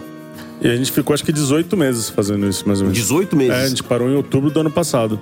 Foi Legal. a pandemia inteira até outubro fazendo todo sábado e domingo. É, não tinha evento, não tinha Não nada. tinha né? evento, né? Foi todo É. sábado e domingo. Ou seja, o- podemos falar que o BBQ te ajudou muito na pandemia. Muito, muito. Senão eu tava ferrado, o que que eu ia ter feito a pandemia inteira? Assim, apesar de você ser técnico em TI, né? Você tem seus clientes de É, TI. eu, eu tô bem menos, né? Eu, eu tô quase 100% no churrasco já faz um tempo. Né? A minha formação é TI, mas já faz anos que a prioridade é churrasco. Né? Vamos botar o Adriano também no quadro Eu Trabalho e Não Faço Churrasco. A gente comentou no, em agora já mudou, né? Porque agora, agora ele faz churrasco e não trabalha mais. É que a gente fez esse comentário, assim, que a galera do BBQ, do churrasco, assim, é tipo tudo uma galera que fez transição, né? De, de profissão sim. e vai indo pro churrasco. Que é muito divertido, né, gente? É um ambiente Vamos muito falar, mais gostoso, é lindo, né? É gostoso mesmo. Você não vê pessoas tristes nem nervosas no ambiente Não, do churrasco. não, não. né? É isso que Bem torna ele. O, o Brett acabou de mandar uma foto aqui. Ele comprou 19 potes 19 de gordura potes. de bacon. Isso, isso que ele já tá com oito na casa dele. Ah, a gente tá é, com são oito. 19 fora os oito que ele Ah, já então tinha. já são lá. 27. É isso. Aliás, eu vou fazer uma revelação aqui que vocês não sabem, tá? Agora, agora eu vou fazer. O Adriano sabe, mas ninguém mais sabe. E lá vem. O Memphis in May, que é a competição que a gente vai, nós vamos falar dela agora, vamos, vamos entrar no assunto e já vou entrar dando um arregaço aqui. O Memphis in May, além da competição de churrasco, além da competição de molhos, tem outras competições. Tem competição da, da barraca mais bonita. Então, cada, cada, não é, cada equipe tem a sua barraca, a barraca mais bonita ganha prêmio. Tem competição da melhor camiseta. Vocês não têm noção das barracas. Tem barracas de três andares. É. Tem um mezanino. Um cara mezanino constru- com com construção. Você vê equipes lá que você fala, o que, que é isso? Tipo, motorhome que deve valer 2 milhões de reais. De você olha dólares. aquilo. É, de dólares, desculpa, falei errado. Não, é, mas é isso Não, faz sentido. É competir, montam- vai pra competir. Não, mas essa parte é pra agradar os patrocinadores, o público. Tá bem, mas é uma É, competição, é, né? Então o legal E é é, pra, isso. é pra impressionar. É pra impressionar. Você tem que impressionar. No Memphis Man, diferente das outras, o juiz vai na sua estação. O juiz vai lá julgar, ele vai ver como Não você é fez, só o prato você conta a história. cegas. É legal pra caralho. Ai, Não é só aquele mala, prato no gente. isopor às É. cegas, entendeu? Não, nós vamos, nós vamos falar disso agora. E aí tem várias competições extras dentro do Mainstream. Tem imitação da Miss Pig e tal, não sei o quê. E tem uma competição que chama Barbecue Wrestling. Ou seja, luta livre no molho barbecue. Ô, Panhoca, você tá parecendo aqueles tiozinho que tá contando a história repetida. Você contou É isso verdade, no episódio Nazão. passado. Eu É contei no verdade. episódio passado? Ele contou. Tá parecendo tá bom. meu avô. Então tá, eu vou lutar no, eu vou lutar no continua, campeonato. Tchau. Vamos continua. continuar. Vamos falar do Mainstream então. Então, ó, 2019, eu e o Adriano fomos. eu tô Não falei que velho perde a memória recente? O que eu fiz quando eu tinha 10 anos de idade, eu lembro tudo. De 2019 você não esqueceu. Não esqueci nada. Mas o, o da semana passada eu Ainda, esqueci, tá ainda vendo? tá bêbado, né? Ó. É, ainda mais cheio de Brooklyn IPA na cabeça. Ia! Vambora. Então é o seguinte: 2019, eu e o Adriano, a gente pegou um avião em São Paulo, desembarcou em Houston e fomos fazer um rolê muito legal pelos Estados Unidos. Fomos. Já começou na alfândega, na verdade. Porque a gente contava pro pessoal que a gente ia de carro de Rio. Que ele falou que a gente tava chegando pro Houston e o cara falou: o que, que você veio fazer nos Estados Unidos? Não, a gente veio competir. Aonde? Em Memphis. Vocês vão como? De carro. Eles. Vocês são loucos. Você tá maluco? Vai de carro até mesmo? Eu falei, cara, eu vou parando em todos os smoke do caminho e tal, não sei o a que. gente vai visitar todos os restaurantes que você possa imaginar. Nossa, que legal. Os caras tinham inveja da gente. Era Exatamente. muito legal. O cara da imigração tinha inveja da gente. Quero ver se em Miami esse ano os caras vão ter também, né? É. Pra não encher nosso saco. Mas eles são bonzinhos. são- Quando se fala que é barbecue, eles. Acho Não. que pete no coração A dos caras. receptividade que a gente teve nos restaurantes, Não, toda vez lugar. que a gente falava que era brasileiro e que fazia American Barbecue aqui, era surreal. Não, venha foi- ver a cozinha, vem ver nosso pitch, Vem vem ver. ver. como eu tempero, vem ver tudo. Não, foi, foi incrível, assim. O que a gente passou nos Estados Unidos foi, foi incrível. E aí nós chegamos em Houston, descemos, fomos comer em um lugar, outro, tal, não sei o quê. Fizemos aquele rolê furado na NASA, né? Sim. A gente achou que ia ser uma experiência muito melhor. Perdemos horas do nosso dia É, vendo a perdemos horas, NASA. Podia estar comendo churrasco, fomos na NASA. Porque assim, a NASA você paga 20 dólares pra entrar. E aí você vê uma parte. Ah, quero visitar os foguetes, mais 20. Quero visitar o centro de controle, mais 20. Tudo é mais 20. Se você vacilar, você sai de lá devendo 200 dólares já. Mas é um passeiozinho que 15 minutos você sairia feliz, sabe? É, você entra e fala, é, legal, tal, vambora, tá, um tchau. Legal, tchau, tiramos uma tá foto aqui, tá É, tudo tiramos certo. umas fotinhas e vambora, é. Foi mais ou menos isso, foi bem fraco mesmo. Passei na... Então, Houston, we have a problem, é verdade, O tá? estádio do Dallas foi mil vezes melhor. O estádio do Dallas Cowboys foi muito mais legal. Muito mais legal. Aí a gente foi em Houston, demos um rolê em Houston, pegamos o Tomov e saímos rumo a Memphis. Aí assim, você roda o Texas inteiro, uma parte do Arkansas, que eu não vou falar Arkansas nunca, porque eu não sei falar, não sei a pronúncia que eles falam lá. Paramos no Jones Barbecue. Que Paramos foi... Puta, você sabe que o Jones Barbecue pegou, fogo, né? Pegou fogo antes da pandemia. É. Não, não, no meio da pandemia. No início da pandemia. No meio da né? pandemia pegou fogo. Você sabe, eu doei 100 dólares, você sabe, né? Eu doei também pelaquela vaquinha online. É, eu também. Oh, o, o- tem, tem um roteiro nos Estados Unidos que chama Black Owned Business, que são negócios tocados por pessoas negras. Nossa, que interessante. É muito interessante isso, assim. Você quer valorizar? Sim, tem esses lugares que são dirigidos, comandados ou tocados por negros. Então tem esse rolê. E esse Jones Barbecue, ele desde 1910. Tá na família tal, não sei o quê. É uma casa antiga, antiga, Antiga, numa rua tudo de de, madeira. O, a, a fire, o firebox ali onde ele queima a lenha, assim, gigante. Deve ter uma tonelada de lenha queimando lá pra ele Não, pegar é. na pazinha. Fumaça na casa inteira, dentro da casa, assim, uma É, não é à toa que pegou fogo, né? É, não, sim, é, me admira que não pegou fogo antes. me, me admira demorar 100 anos pra pegar fogo. Exato. A área do pit dele, tudo pit de alvenaria, uma fumaceira, assim, só com as telhas assim tampando. As telhas de zinco, os negócios assim, fora do Rústico comum, total. rústico pra caralho. Mas a gente foi nesse rolê muito legal. Aí chegamos em Memphis, competimos e tal, e depois voltamos pro Texas. Foi, foi um rolê muito, muito mano, legal. Muito legal. a Esse gente ano- parou numa cidadezinha de 400 habitantes, assim, pra comer churrasco. Incrível o churrasco. Incrível. Cado Valley, lembra que a gente parou? Cado Valley no Arkansas tem 625 habitantes. Mariana, que é a do. Mariana do tem Jones. 4 mil habitantes. Não tem hotel. Nós tivemos que dormir na cidade do lado. Porque esse tiozinho do Jones, ele só funciona Ele das, só é no das café 7 da, da meio manhã. café da manhã. É, das 7 da manhã uma da tarde. As pessoas passam de carro, pega tudo embrulhado no alumínio, lanches, ou de pulled ou da linguiça defumada. E só? E sai, E ninguém tchau. come lá. A gente comeu lá, uma mesinha tipo. Mesa de filme casa, de né? 1950. É, assim, mesa sabe? da sala, mesa da sala. As de pessoas plástico, só pegam e levam de plástico. embrulhado no alumínio pra comer no caminho pro trabalho ou pra comer no É, almoço. enquanto a gente trabalho. tava lá, o cara vendeu 100 sanduíches, assim. As pessoas então falaram assim: ah, eu quero 10 pulas de porco e 10 de linguiça. Assim, tudo to go. É, 10, 3 dólares cada um. Agora tá 4. Aumentou. Pô, 33%, Sai a rodo, né? caralho. Aí ele tem aquele giro e. E aí isso. ele vai. E aí nós entramos, fomos conhecer os pits.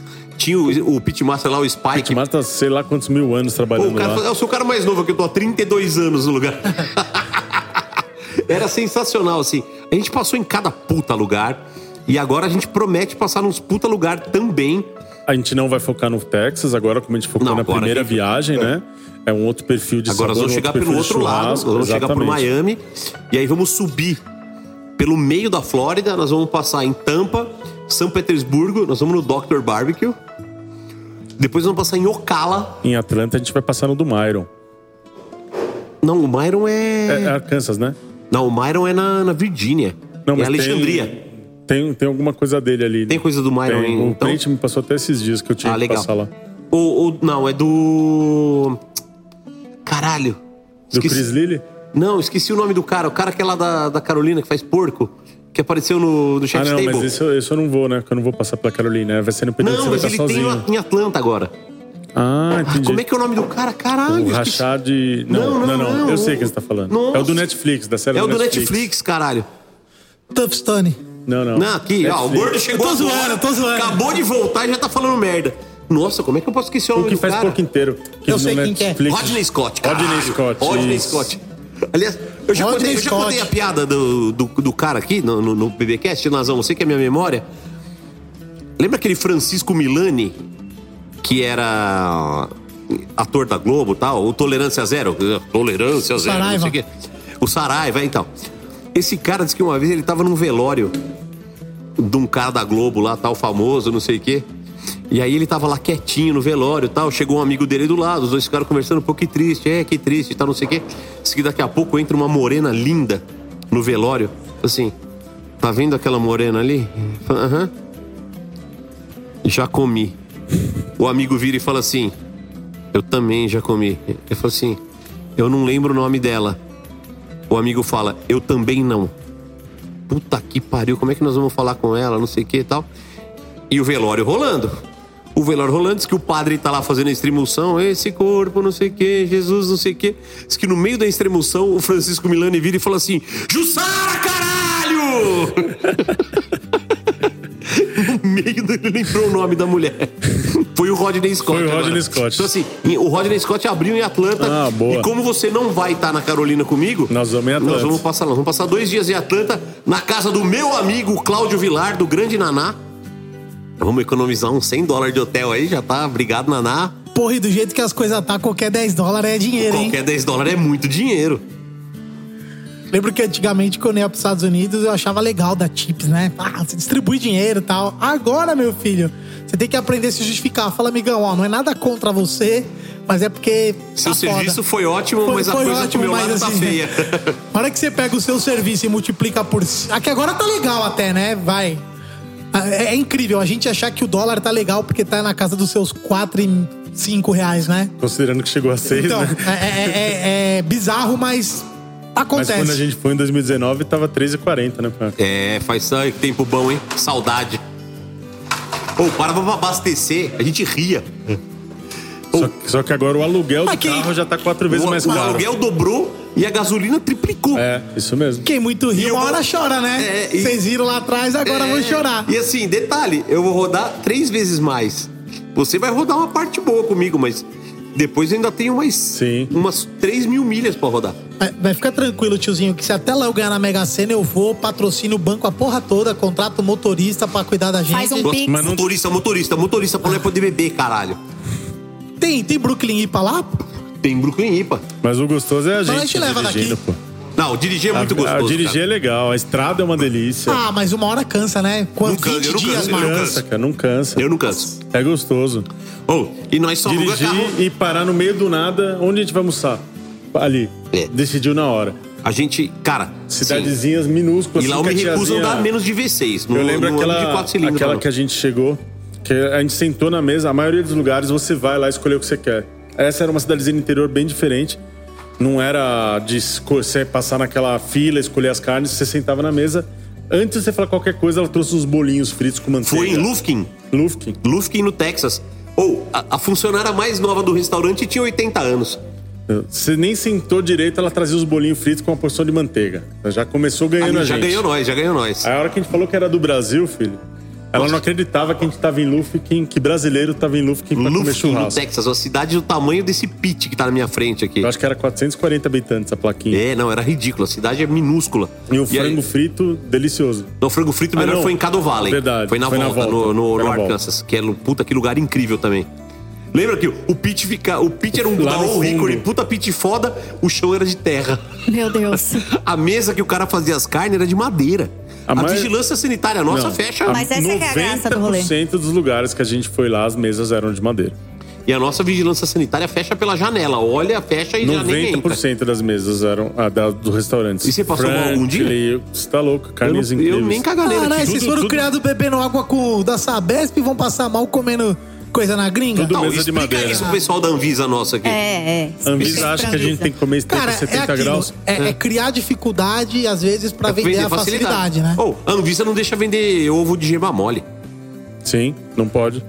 É que assim, sendo, tendo todos esses critérios, gente, o que, que eu penso? Tendo todos esses critérios que são super rigorosos, a gente já vê cada nojeira, cada porqueira, imagina se não tivesse. Não, mas a nojeira não segue nenhum critério. Esse é o problema, né? Sim, muito mais legal do que você criar dificuldade é você criar responsabilidade. É que aí não tem como penalizar esses Sim, caras. o cara, do- o cara lá de Caddo Valley falou pra gente. Ele falou, cara, aqui eu tenho responsabilidade no que eu sirvo. Se alguém passar mal comendo a minha comida, eu tô fudido.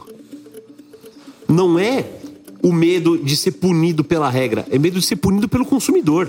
Porque se o consumidor começar a falar mal, se o consumidor passar mal no seu restaurante, seu restaurante tá na merda. É, a common law é diferente. É outra história, é outra parada. É outra legislação. Então, assim, isso, isso muda muito, muda Lá, muito. as indenizações têm, têm um caráter bem punitivista. Punitivo. E Exato. aqui Pra é dar o exemplo, seguinte, a né? gente tem uma legislação super rigorosa pro estabelecimento, mas você, consumidor, você conseguir um dano moral de alguma coisa, você também não consegue. Então, é isso, é Então, isso. assim, assim. Não faz sentido Ou nenhum. seja, quem tem que ter o poder? O Estado, não o consumidor. Lá é o contrário. Pô, a gente viu na estrada, a gente tava, tinha- uma, uma Interstate no Texas que a gente pegou, que a média, de, a velocidade permitida era 80 milhas por hora.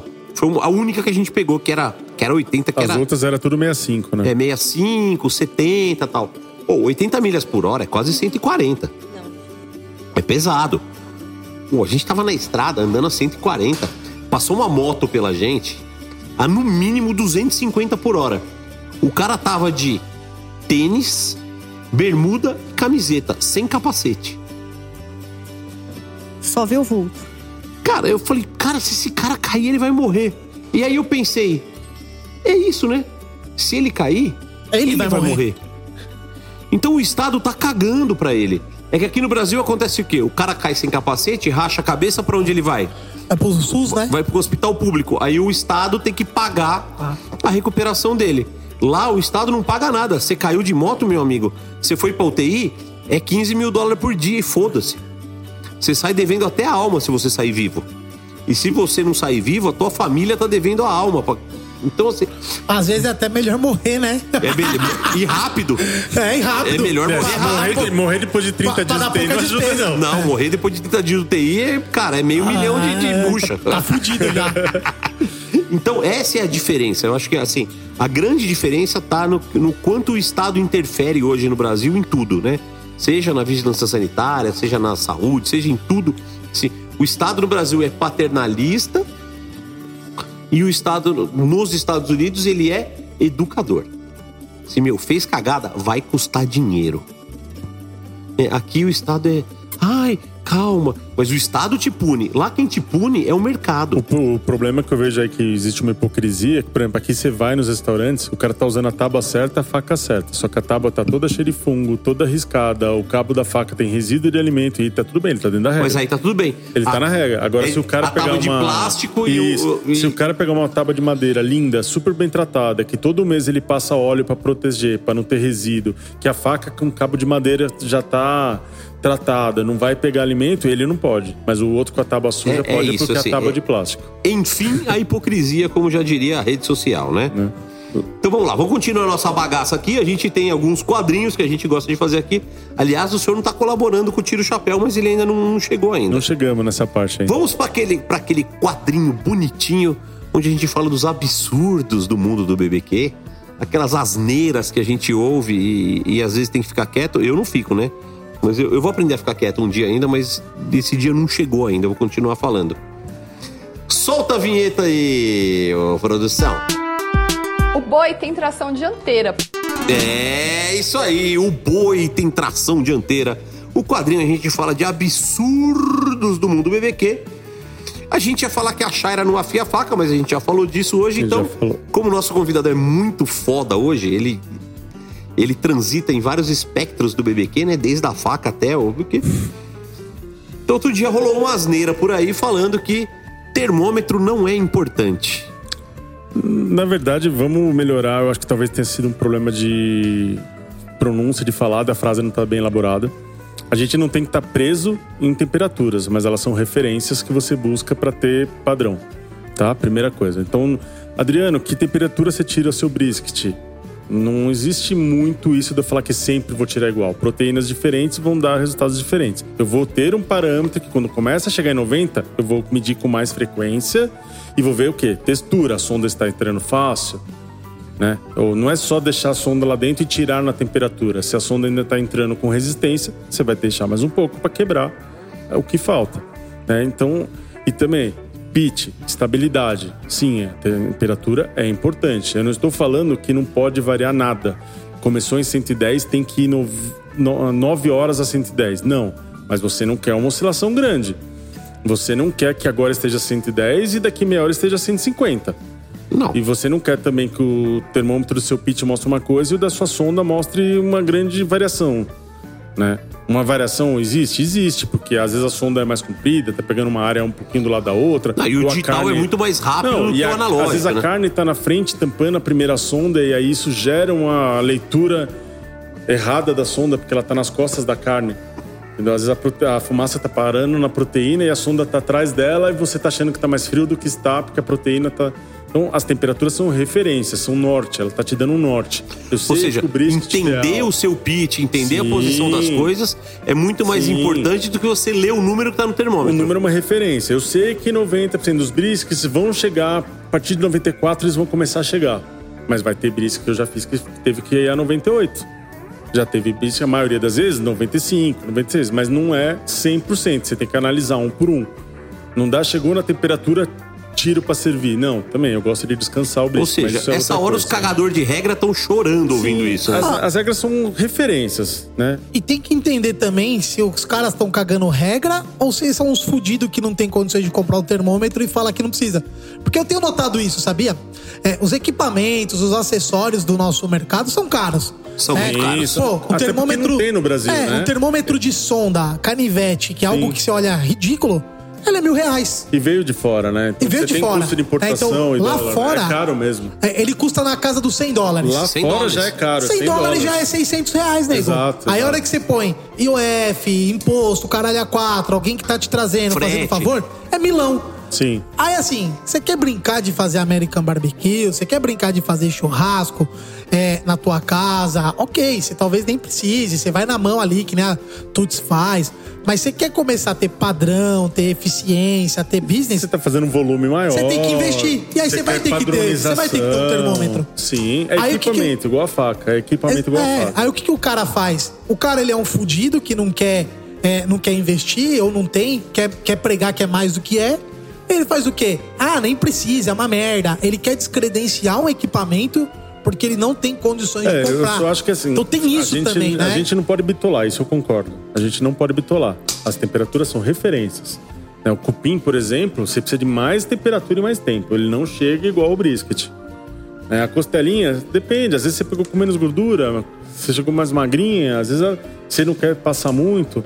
São é, norte. é- é isso. O, É o norte. norte, ele é Ah. importante pra você ter uma referência. A gente ouve muito com que temperatura você embrulha. Eu nunca embrulho com temperatura. Então, eu embrulho pelo visual. Visual. Tá no bar que eu quero? Tá aparecendo... Mas tem a galera que ensina que você tem que. Não, a você tem temperatura que, é referência. Você tem que embrulhar quando atinge o Isso. stall. Eu sei que tal. normalmente, pra ela ficar do meu gosto, na cor que eu quero, com o bar que eu quero, normalmente ele tá ali por 65, 62. Mas é, mas não é, mas é o Não é contrário. uma regra. É o, você é pode chegar com contrário. 50 e falar, puta, tá legal, vou. Se você vou achar que ele tá no resultado que você tá procurando, no bar que você tá procurando, sim. Às vezes você tem uma peça muito pequena, você não quer horas de fumaça para não ficar forte. Então talvez nessa peça que é muito pequena, você vai embrulhar antes de estar nessa temperatura que você tá falando, porque você não quer dar um over smoke nela. A verdade é, Então, são, são- muitas são- variáveis e muita gente querendo pôr regra. São referências, né? Muita gente querendo cagar regra e pouca gente querendo prestar atenção. Eu, eu, a meu ver, eu acho é importante um termômetro tanto de sonda do pit quanto um, um pen para ver carne por carne. A não ser que você seja Tutsi, tá tudo bem. É, se Mas você for Tutsi é. que faz há 52 anos, né? Que até eu não tenho 52 anos, Não, imagina se você. você. Vamos lá, a Tutsi trabalha com o mesmo fornecedor, o mesmo pitch, tudo igual. Ah, a 52 por As variáveis são muito é menores, E amanhã né? pode ser outro. É, cada dia é uma carne Entendeu? diferente. Às vezes da mesma marca de carne, hoje veio de uma fazenda, às vezes veio de outra, que já dá completamente diferença a maneira de quebrar colágeno, tudo, você já sente diferença. Então não dá pra você falar, essa vai ficar pronta igual aquela, na mesma temperatura. A Tutsi, Franklin, seja quem for, esses caras têm fornecedores que entregam toda semana igualzinho pra eles. Então de olhar, sabe, tá igualzinho. É muito mais fácil ela conseguir fazer no olho. Aqui, pobre de nós, né? A gente compra uma. Eu, eu falo a gente, na verdade, lojista, porque eu já me enquadro nessa categoria. Mas você compra duas, três caixas de brisket e fica na igual fralda de criança. Na verdade- A hora que você abre ou você comemora, você fala, nossa, vem uma merda. Na verdade, nessa uma caixa que você comprou já vem três tipos. Já vem vem dois isso, grandes, então. um médio É e um isso. pequeno. É- é isso. Tá? Toda caixa vem dois grandes, um médio e um pequeno. Pra caber na caixa. É, pra o caber na consumidor- caixa e o, peso que eles querem da caixa. Eles querem caixa de 20 quilos, vai ter dois maiores, um médio e um pequeno. O consumidor final, ele ainda tem essa vantagem, porque ele vem aqui na minha loja. Pega um só. Eu tenho oito peças de brisket, ele escolhe qual ele quer. Às vezes o Exato. equipamento dele é menor. Exato. Eu já acon- acontece muito isso com a gente aqui. A gente vê pessoas buscando peças menores porque Sim, que é o que cabe num. estão usando um T6, um T4, um Isso. 839, um 835, então estão buscando. Aí você vem aqui, você consegue. Mas nós que compramos de caixa fechada, e é exatamente isso que você falou. A indústria de carne aqui, ela tem uma caixa que cabem ali 20 quilos. E eles não vão mandar ah, uma Eles- caixa maior. Eles não vão mandar três de oito do jeito que você adoraria que tivesse. É. Entendeu? Três Então, de assim, sete, não eles vai. vão compor a sua caixa, amigão, pra bater nos 20 quilos. E aí, nisso, você, se você pega ali três peças, você vai ter uma de 6 quilos, uma de 4, né? Ou você vai ter uma de Você vai ter mais duas de 7, cinco. duas de 5. Exatamente. E aí você não tem padrão nenhum, né? Exatamente. E aí realmente fica Por isso que difícil fica pra difícil você. você fazer no olho. Você não tem o padrão Ah. na proteína pra poder fazer no olho. Você não conseguiu, a gente não consegue criar a habilidade que ela criou. Porque que nem vamos dar um exemplo de carro. Hoje em dia, quem dirige, você que tá ouvindo dirigindo, você não pensa mais, pô, eu tenho que apertar a embreagem, engatar a marcha e soltando. Isso já é natural. É por- pela repetição. Lá nos Estados Unidos, os caras têm esse mesmo esquema com a repetição de tudo. Fornecedor é igual, gado é igual, padrão é igual. Então eles têm a repetição até pra fazer brisket. Você olha a foto do brisket com a carne ainda sem tá pronta, tá tudo igualzinho. Exato. Aqui não, né? Aqui a gente ainda tá vivendo num momento que cada brisket que nós fazemos é um, né? Raramente você Sim. pega um lote que você fala assim, orra, veio tudo padrão, veio tudo igual. É muito raro. Sim, muito raro. Eu- muito eu- raro. Você já conseguiu? Acontece com você? Não, de É difícil, caixas né? fechadas é difícil mesmo. Só se você vai numa loja e escolhe. Um a um. Aí você consegue ter peças mais. mais E parecidas. como senão é são muito cortes, difícil. peças inteiras, as lojas também não têm, né? Então, assim, A não loja é quer toda vender o pequeno que, que, veio tem. junto, né? A loja comprou, veio dois grandes e dois médios e um pequeno. Ela quer vender os cinco. Ela não vai separar só os grandes. Ela não vai ficar com os pequenos guardados pra ela. Não, não, menor chance. Né? Aqui o que que a gente faz pra resolver isso? Meto nos eventos, né?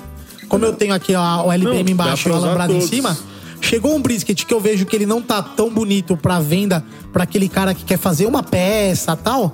A gente usa, faz aqui, é, muda, às vezes tira o, o flat, muda ali, deixa ele mais bonito. Ele fica gostoso, né? A gente não tá Sim. falando de sabor, que a gente, tá falando que de aparência. É que justamente essas diferenças vão gerar adaptações na hora do preparo. Talvez eu tenha que virar um pouco essa peça, talvez eu tenha que proteger o flat que é meio fino aqui para ele não queimar. É isso que você tem que fazer que não dá para fazer regra de todas. É. Essa peça é mais alta, eu consigo deixar aqui mais perto da fonte de calor. Essa outra que é mais baixa, eu vou deixar no outro lado do pit, que é um pouco. Talvez não seja tão quente quanto aquele lado, porque ela não pode pegar temperatura tão alta, É. já que ela vai. Ou seja, passar. fazer American Barbecue no Brasil, nós somos heróis, na real, né? Porque são muitas variáveis, pouco desenvolvimento ainda. Né? Ainda, né? A gente pode falar ainda. Mas, cara, eu vou te coisa. falar uma Mas coisa. melhorou assim, muito, né? Lá nos Estados Unidos a gente viu uma coisa também assim: os caras sofrem pra achar costela de porco lá. Sim. Né, Eles assim, comem muito porco, É, né? assim, eles comem porco pra cacete e tal, mas assim, eu quero comprar uma costelinha San Louis, que é o corte que a gente usa, tal, quadradinho, não sei o que. Muitas vezes a gente não vê. Aqui a gente não vê spare. É, aqui não existe spare ribs. Exato. Muito menos a baby back, que é a costelinha do lombo aqui no Brasil. Exatamente, a gente não vê, a gente só vê a St. Louis aqui. Mas Então, assim, assim, pra- voltando que pra na- gente é uma puta sorte, né? Mas voltando à polêmica que era a temperatura, na verdade, né? A gente só tem que entender isso. O pitch, a temperatura do pitch é um guia. Não se, não se deixe levar apenas tem que ser 110. Não, se passar um pouquinho. O que você não pode é ter oscilação o tempo todo, a noite inteira. É, Agora tá sair de 110 pra 150, Isso. cair pra 80, depois voltar pra 140, aí não dá. Exatamente, a gente você quer estabilidade. Mas vai acontecer momentos que ele vai subir um pouquinho, a lenha queimou, vai dar aquele picozinho, vai passar, né? O que você não quer é que nesse pico suba 30 graus, suba 20 graus, isso você não quer. Mas vai acontecer. Mas use o termômetro como guia, termômetro é importante. É importante pra né? cacete. É Falar importante que a gente defuma cacete. só com o dedo, apertando com o dedo, talvez se você quiser carne sempre passando do ponto para desfiar, dá para medir no dedo. Aí sim, se você esse- quiser se o tirar... dedo entrou na carne, tá valendo. Exatamente, tá macia, beleza. Agora, se você quer tirar uma costelinha sem o osso soltar sozinho, se você quer tirar um brisket no ponto certo, você vai precisar do termômetro e não só a temperatura, a maneira como a sonda entra. Tá entrando macia, sem resistência, isso vai te ajudar, não é só a temperatura. Caralho, eu juro. Ou, ou- ou que seja, episódio muito é, não, foda esse e, na- e na real, olho, vai. assim, ó. Se você tiver um termômetro somente pra espetar e ver a textura, já te ajuda pra caralho. Ele não precisa nem funcionar, entendeu, amigão? É. Só o fato de você ter um algo pontiagudo ali, fino, que é o Sim, termômetro que você Na cozinha espeta. tradicional, você vê os chefes, os termômetros que eles usam é aqueles que eles só é, espetam e depois é. põe na boca pra ver se tá É quente. bem simples. E ver a textura de como entrou, não tá medindo temperatura. Pô, posso falar uma coisa? Eu, eu já medi brisket com o palito da Fiat Lux. o palito de churrasco. sem resistência, Eu né? enfiei e falei assim, tá duro. Eu, Ainda eu mais direto, palito de eu- madeira que tem uma é. resistência maior pra entrar. É, então, ó. Eu direto eu, eu vou no dedo também. Eu vou apalpando ali por cima, eu falo, ah, beleza, dá, não dá, deixa mais, Mas não só com deixa mais. experiência você faz isso e sem compromisso comercial. Sem compromisso. Eu tô É. fazendo aqui um brisket pro meu evento. É, a chance que- de só medir no dedo de dar Ah. um overcook é maior. É, não tô. É, se você vai desfiar um pulo, de beleza, eu tô fazendo pulo, tô medindo no dedo, é, você vai desfiar mesmo. Então, tá tudo né, certo. No dedo, no dedo você Né? consegue perceber o over. Mas o ponto certo Isso, você ponto- nunca vai perceber no certo dedo. Você não vai no nunca vai perceber. Exato. Não, até é, isso, a- é isso que eu quis dizer. A peça é enorme, você não viu, não, não vai ficar palpando ela toda, né? Não, Você só um- é. Ali no- na- na- nas partes E principais às vezes você você vai olha. medir o point tá perfeito, flat não, ou vice-versa. Você gira a peça pra pegar um pouquinho naquela área. O termômetro vai te ajudar a ver isso, né? Ou seja, Exatamente. não é exata, né? Tem não é uma ciência variáveis, exata, precisa ter muito- bom senso, mas equipamento te ajuda. Ajuda? Eu, Ajuda. eu não consigo imaginar fazer. Eu não faço American Barbecue sem Principalmente termômetro. em grande escala. Em Ai, grande Panhoca, volume, você tá igual a termômetro. Tutsi, consegue usar sem termômetro? Não, não consigo. Eu uso termômetro. também. Eu uso e uso sempre e vou continuar usando. Me chama de Nutella, me chama do que você quiser. Eu uso- Mas, aliás, eu uso copo térmico, eu uso o termômetro. O que mais que pode deixar o Nutella? Lencinho umedecido. Lencinho umedecido. Eu uso que eu cuido bem do boguinho aqui, não vem não. Ele me enche o saco. Porque assim, to- todos os banheiros, seja na minha casa ou lá no escritório, todos têm lenço umedecido.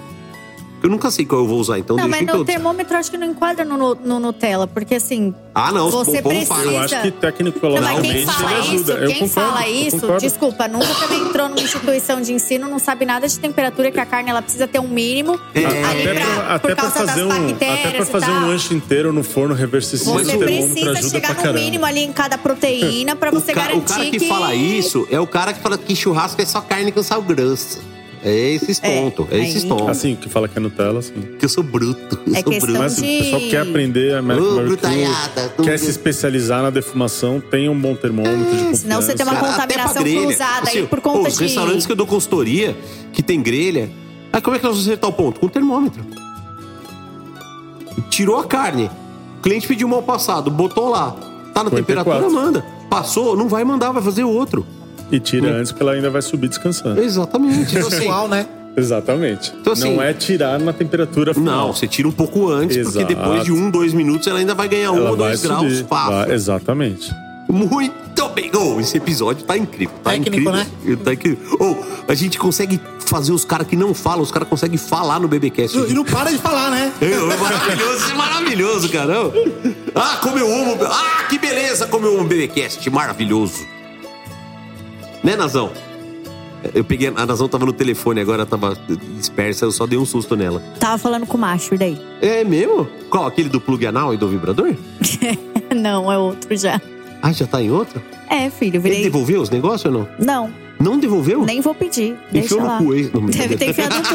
Mano, é, podia ter uma. É pra isso mesmo, né? O uma plug empresa anal. de sex Não shop é? que patrocinasse aqui, mandasse essas plug Imagina. anal pra você e pro Panhoca, né? Podia, né? E por que, por que você botou eu nessa história, Ah, caralho? sei lá, eu, tô falando, eu não quero.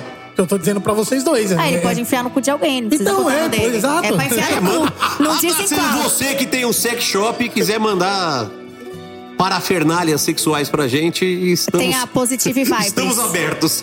Vou, vou pedir pra, pra Aline da Positive Vibes. Chamar o Fio. O Fio, o Fio gosta dessas e coisas esse é um também. puta mercado, hein? É o puta mercado. Puta mercado. Eu acho que vai ganhar, dá mais dinheiro vender coisa de sex shops do que churrasco, hein? A pergunta pro Bruno da esquina do ócio. Ele já teve distribuidora de, Nossa, de produto sex shop? Não, não, Ele já tava andando teve com não. carregamento Os de pinto, têm. não. Não, pai, os pais têm, É, mas ele tem. também já Você tem, viu tem. A, a mansão que eles receberam a gente lá? Tá É. mandando em Goiás, hein? Aquilo foi tudo feito à base de rola de borracha. É, o carro dele anda com. Ele falou que ele andava com os carregamentos de pinto no porta-malas. Rola de borracha e gelzinho que deixa frio e quente, né? É, deixa e esquenta Sommelier de pinto. Sommelier de rola de borracha. Isso aí, tiozinho. Bora seguir? Bora seguir? Então vamos A lá. cara do convidado, a gente Não, não. falando umas merda dessa. É, tá tudo Ele tá, bem. ele tá pensando, ó, não manda pra mim não, hein? Cadê, cadê o nosso... O nosso convidado do dia fazer ao vivo Ele aqui? tá lá pra cima. Não, tem que buscar ele. Ô, Marcão, busca o Bruno lá em cima, faz favor. O, o Bruno da LBM. É. É, no, é tem o Dornelas também, né? Aliás, segue aí, Bruno, Bruno Dornelas vai ser o nosso. Não, o próximo episódio é o Maurício Carnimal e depois é o Bruno Dornelas. Molecote é o que faz a, a- as artes, as fotos aqui pro Alambrado, pra LBM, ele tá, manda super bem. Manda bem demais. Nosso, E, e nosso... da hora que ele é. é, Vamos, vamos aproveitar e falar isso, vai, enquanto o outro Bruno não vem.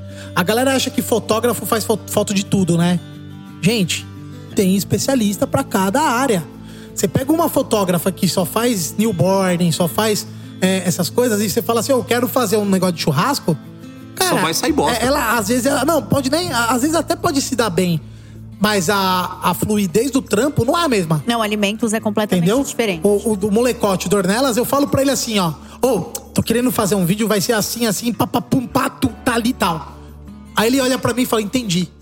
Como é que eu pego uma pessoa que faz newborn ou faz casamento e fala assim, ó... Explicar o que é um eu quero- churrasco, o não, que não, é não, não. E eu não explico o que é um churrasco. Eu falo assim, ó, tatatum, tatá. Eu, eu Não, falo, porque- eu vou gesticulando e falando assim, ó, tatatá. Ele entende, cara. Porque o que ele que- sabe o que é o churrasco, ele sabe o que fazer. é, né? é, é, ele tem referências do que que, do que que a gente quer, né? Então, assim, cada, cada fotógrafo é, tem aí o seu... Tem a sua especialização. Tem sua especialização. Né? Por causa de como a- É. a, luz de ambiente, onde ele É, tem que tudo, tudo, tudo muda. É diferente. Então, assim, ó, como o nosso convidado do, do Eu Trabalho Não Faço Churrasco, nem solta a vinheta aí, não, produção. Nem solta, porque não vai rolar. O nosso convidado não tá aqui. Não tá, tá trabalhando, né? Ele eu, aqui. eu trabalho, eu, não trabalho, faço não churrasco. faço churrasco. Ele tá trabalhando, não tá fazendo churrasco. Então ele não tá aqui. Se ele tiver aqui no próximo episódio, ele aparece. Se não, então hoje não vai rolar. Eu trabalho, não faço churrasco, né? Então vamos direto para aquele quadro. A gente faz aquela homenagem incrível ao grande comunicador, ao grande apresentador, o grande animador de auditório, o senhor Raul Gil. Solta a vinheta, produção. Pra quem você tira o chapéu? Vai, gordinho. Vamos aplaudir! É isso aí! Com a pior imitação do Raul Gil da face da terra, a gente vai para o quadro Pra quem você tira o chapéu, onde o nosso convidado é informado de alguns nomes e aí ele diz se ele tira ou não tira o chapéu para essa pessoa. Né? E logicamente, mais do que tirar ou não tirar, ele tem que explicar o porquê disso. E é isso que vocês gostam de polêmica, de palhaçada. Mas já vou avisando que o nosso convidado de hoje é um cara O apelido dele é Urso, mas devia ser Urso Panda. Porque, assim, é amigo de todo mundo, né? Um cara super do bem, não tem confusão. Né? O negócio dele é fazer churrasco, afiar faca e que ninguém enche o saco dele. Certo, seu Urso? Certo. Bora lá. Então vamos lá, eu vou ser muito legal com você de cara, mas de cara. Você tira o seu chapéu para Jefferson Finger? Muito.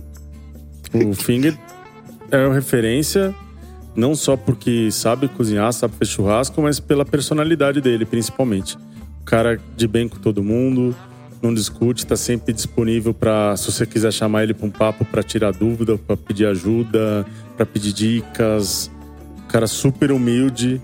né? Você vai lá no restaurante dele, ele te recebe, recebe qualquer um, até pessoas que ele não conhece na vida, como se fosse. Não, se você chegar lá e falar assim, ó, sou amigo do Adriano, sou amigo do Panhoca, sou amigo do Fernandinho, sou amigo do Barcelo, sou amigo do não sei quem. Cara, já vem ele, já vem Denilson, já vem todo mundo, né? Exato. O, o, o Finger é um exemplo a ser seguido. Pessoa já bem sucedida na área, assim, todo mundo sabe que o cara é bom, ele trata todo mundo assim. ah, Não, ele é impressionante, assim. Amigo, parente. Eu, eu vejo um negócio do ele Finger é, que... é- Ele é foda demais, mano. Muito, muito. Porque todo mundo que eu, que eu apresento, que conhece. Porque assim, ele é uma entidade no churrasco, obviamente. Sem É uma Nós entidade, que é uma temos entidade. Intimidade, somos amigos, a gente vai lá, ele reconhece, tá- atende a gente, a gente tem um acesso que a, os seguidores, as pessoas ainda não têm, né? E é normal. E quando as pessoas vão lá, ela fala assim, ô, é sério, o Finger é aquele ali que parece o garçom? Aí você chega no Eu falo, restaurante é, mano, ele tá aquele- passando aquele picanha. é passador de carne igualzinho, isso mano. É muito, isso é muito legal, lá, porque ele assim, tá passando carne ele, ele é o chefe da porra toda. E até a- hoje ele ainda tá diferente, mas alguns anos atrás, você ia, o Finger estava com o mesmo uniforme todos os outros Ainda- funcionários. ainda tá, ué. A Não, hoje, não, tá- hoje ele mete uma camisa diferente. É, tá, mas hoje- ainda, a- até onde eu Mas lembro... ele passa carne igual os Mas outros. ele passa só que- carne igual os outros. Sim. Ele anda no salão com o espeto na mão. Exatamente. Cara, isso é, muito foda, assim. A, a- a galera até se confunde, acha que ele não é o cara, que ele não é mas, um dos mas o cara tá ali, passando um dos... espeto, é o dono da parada toda? É. É. É isso. Sim. É da hora. Esse é Jefferson Finger, cara. É, ele, assim. é, ele é sensacional. Pô, temos que trazê-lo aqui, hein, tiozinho? Precisamos, precisamos. O, o- dia que alguém não tirar o chapéu pro Finger, eu corto hein? o programa na hora. Sem dúvida. Difícil. Sem ah, não tira o chapéu pro Finger. Eu falei, então tá bom, está encerrado o BBcast, até a próxima, eu vou defumar o mundo, tchau. É, não, Porque assim, realmente não- é não dá. difícil. Não dá pra não tirar, assim. Não dá. O cara é um monstro, um monstro, um monstro. Um monstro sagrado. O cara é... É fora do comum. É fora Ele do comum. sim representa o Brasil na carne em outros países. Literalmente. É, não é, Ou- ah, a seleção brasileira de churrasco é o caralho.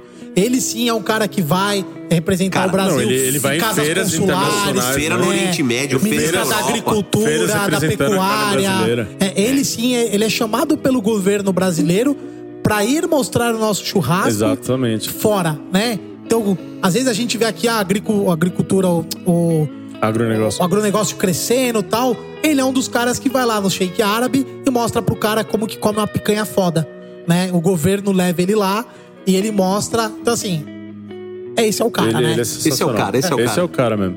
Jefferson Finger, nós amamos você, tá? Ô, ô, ele podia patrocinar, hein? Já pensou um patrocínio do Barbacoa aqui pro Ô, Júlio, sabe o que eu queria?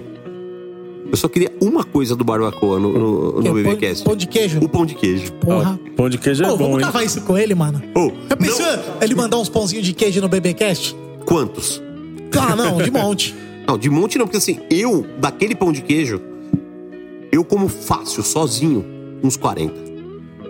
É, eu já, já fui bom nisso. Agora que eu tô de dieta, acompanho você. 35. Aco- acompanho você. Vou, vou em- vou em 40 Agora eu também. tô dieta, eu vou comer só 40, né? Olha quem chegou aqui Caralho, nos acabou de chegar estúdios de aqui o gravações. Edson. Vocês já ouviram a gente falando do trabalho no Fácil Churrasco? Edson, doutor Edson. Ó o drip do doutor. É. Como Olha já diria só. Luiz Pareto, grandes merda ser advogado, acabou de chegar aqui. Grande edição na cozinha. Ou já, fizemos- já fiz BBcast com o boné do edição. É, não é? Olha, ele lembra de tudo. O, o- Edição é um dos ouvintes aí, um, Pode dos, fazer um dos seguidores. Já chegou aqui bagunçando tudo. Já chegou bagunçando. querido, Satisfação. O Edição, ele veio. De quantos quilômetros você rodou pra estar aqui hoje? O Edson rodou. De que cidade você é, Edson? De Catanduva. O Terra do Edson- Gustavo Borges. É. Não é? O, o- Edição veio de. Subseção OAB Catanduva, presente. O, o Edição veio de Catanduva. 41 subseção da OAB Catanduva. Não, mas, mas é olha mesmo? só. Vocês sabem disso, Nazão? Sim. Caralho, você é muito ativista, né? Você é muito foda. Eu tenho orgulho de ter Nazão com a gente também. Eu tenho Puta medo, mano. eu tenho orgulho, mas eu tenho medo, porque qualquer vacilo que eu der pode Bem, virar contra eu, mim, mano. Eu sou ex-presidente de comissão, E como né? já Tem tem o intimidade, e ela vai vir rasgando E sem hoje, dó, assim, mano. eu comecei falando ditado popular, ela já deu uma em mim e eu já tive que corrigir hoje, porque. Então, Ô, Nazão, obrigado, viu? Eu, eu, eu me sinto Não, é só uma seguro. sugestão, Só- não, sugestão, caralho, Só você tem que bater a gente. Melhorar, assim, né? Quando a gente fala merda, você tem que bater na gente. Não, não é bater, eu tenho que me fazer sem entendido. Então a Então, gente mas abre o você, diálogo mas você pra faz de um sugerir jeito a muito melhora, bacana. né? Isso é muito legal. Eu me sinto seguro e me sinto com medo, né? Então é, é um Não, mix. mas é, mas é legal isso, assim. É um, é um medo que te faz andar na linha. Claro, claro. É, é- é É. o medo de, não- de fazer cagada. É. Se todo mundo tivesse medo de fazer cagada, a gente tava numa situação de humanidade Muito melhor. boa, né? Muito melhor. Não, não tava do jeito Muito que tá melhor. aí, que você vê gente usando questões pra se promover, mentindo. É, daqui, daqui a pouco nós vamos falar um pouquinho sobre isso também, porque a gente não pode se omitir de, dessas coisas que estão na polêmica, né? Nós estamos no auge dela. Nós estamos gravando hoje na terça, o podcast vai na, na sexta-feira, então nós vamos falar daqui a pouco de uma polemiquinha, mas tudo bem, vamos lá. Ô, seu Adriano, você tira o seu chapéu. Do you take your hat off? Estão Brent nojo. Little. Com certeza. Primeiro que ele começou a mostrar, não sei se pra você, mas pra mim, uma visão um pouco diferente de algumas coisas de como o americano fazia. Principalmente essa visão de, de, de campeonato. De competição, né? competição, de, de que não é do jeito que você serve a sua carne no seu evento. Você tem que entender que o juiz só vai dar uma mordida, que não vai repetir, que às vezes a carne não vai estar tão quente quanto você gostaria na hora que ele vai provar. Então, trouxe esse outro conceito que num primeiro momento você não pensa. Você fala, eu quero fazer do melhor possível, mas você está fazendo pro cara que vai comer 500 gramas de carne. O juiz vai dar uma mordida só. Então a explosão tem que ser muito maior. né? Então a criatividade dele de criar temperos, de trabalhar com molhos, assim. Os molhos que ele faz são muito bons. Ele precisa São. de um freio, precisa de alguém ajudando ele, É, porque às vezes ele- exagera. É que eu sempre falo, é melhor parar um empolgado do que Sim, empurrar um sim. preguiçoso. Ele é muito criativo. Ah, eu adoro esse ditado. E sempre Eu- foi eu- muito eu conheço aberto, como né? é melhor segurar um, um louco do que empurrar um burro. Uma vez eu, eu chamei o Panhoca pra desabafar, pedir algum conselho de alguma coisa e ele lançou essa. Eu falei, verdade. Não é? Então eu tiro o chapéu com certeza, fora tudo que ele fez de ajudar a gente a ir pra ir lá, conhecer no ele, eu, Então, fora isso, entendeu? Juro, eu já quando, eu- quando tiraria. eu pensei em 2017, o meu sonho era ir pro Memphis em May. 2018 eu comecei a ver, comecei a olhar, tal, comecei a pensar, não deu pra ir. 2019 eu falei, eu vou nessa porra. E o Memphis em May tem uma categoria que chama Patio Porkers, que é pra iniciantes, que é pra quem tá começando. Pra mim, cabaço brasileiro, tava ótimo, né? Fuck you. E aí, por um acaso, conheci o Brent via Instagram. Eu fiz um post falando de, ó, a costelinha de Memphis é assim, sem molho tal, não sei o quê. Aí chegou pra mim um- uma, uma mensagem no inglês macarrônico do Google Translator. Obrigado por trazer a palavra de Memphis para o Brasil, não sei o quê. Eu sou de Memphis, tal, tô morando aqui, não sei o quê. Ele mora em Memphis, mas ele é da Carolina do Norte. É, ele é, ele é North Carolina, mas ele morou em Memphis a vida Isso, bastante exato. tempo. E aí, o cara tava no Brasil, né? Veio, a esposa dele veio transferida, trabalhava na internet, trabalha ainda, né, na International Papers. Era uma executiva de alto nível e ele veio como home daddy, veio pra cri- cuidar das crianças, porque assim, ela aqui ganhava mais do que os dois juntos lá nos Estados Unidos. E aí o Brent entrou em contato comigo, a gente trocou ideia, ele foi conversar, eu falei, ó, eu vou pra Memphis esse ano. Ele falou, você vai competir? Eu falei, eu vou. Como? Eu falei, sozinho. Aonde? Na Patio Porkers. Ele falou, você já viu quanto você vai gastar? Falei, acho que eu vou gastar uns 2 mil dólares. Ele falou, não, você vai gastar muito mais. Aí me mostrou a lista de, de equipamentos que são obrigatórios. Tem que ter um banheiro químico, tem que ter tenda, tem que ter o caralho, não sei o quê. Bom, quando eu vi, eu ia gastar 7 mil dólares. Na época, como o Adriano falou, o dólar tava 3,40, 3,50. Isso fora passagem, carro e tudo Fora resto. passagem, carro, tal, não sei o quê. Só participar do campeonato. Isso. Ia custar 25 mil reais só a participação no campeonato. Você não quer participar da minha equipe? Eu falei, qual equipe? Ele falou, ah, eu participo de uma equipe lá nos Estados Unidos, que tem 40 anos, tal, não sei o quê. Falei, quanto custa? Ele falou, ah, uns, no máximo 300 dólares por cabeça. Eu falei, posso te abraçar? A Pig Diamonds não é uma equipe patrocinada, igual equipes como o Myron, como da, É, da não, não tem Melissa. patrocínio então, nenhum. Todo o custo é rateado pelos membros da equipe. A É uma pescaria, compra- né? A gente compra as proteínas, temperos, tudo a equipe que Bebida, rateia, compra tudo. bebida, o que vai consumir naqueles dias. Né? Equipes como o Myron, da Melissa, eles já têm patrocínios né, diferentes. Chega pago, né? Exatamente. Né? Mas por isso que. Mas indo sozinho é complicado mesmo. Peraí, só, só mais um minutinho. Aquele momento Brooklyn IPA. Normalmente o pessoal do pátio também se especializa em fazer alguns cortes. Eles não, não têm condições de entrar em todas as Não, não dá pra entrar em todas as categorias, não. É, Como é o Paulo costelinha falou, a acabou. gente tem, a gente vai competir, por exemplo, molho e molho não é um molho. São três molhos. É bem diferente, tá? É molho de mostarda, molho à base de tomate, molho à base de vinagre. Depois até contém uma categoria de exóticos. Pode ser qualquer carne fora do tradicional. A maioria das vezes se faz cordeiro, mas pode ser bisão, pode ser outras coisas. Pode ser jacaré, pode ser pode jacaré. ser- Sei lá, eu- eu- galera, é assim, ó. Eu, eu eu olho pro. Panhoca e pro Pedro conversando aqui de campeonato, eu vejo dois alienígenas na minha frente, mano. Sério.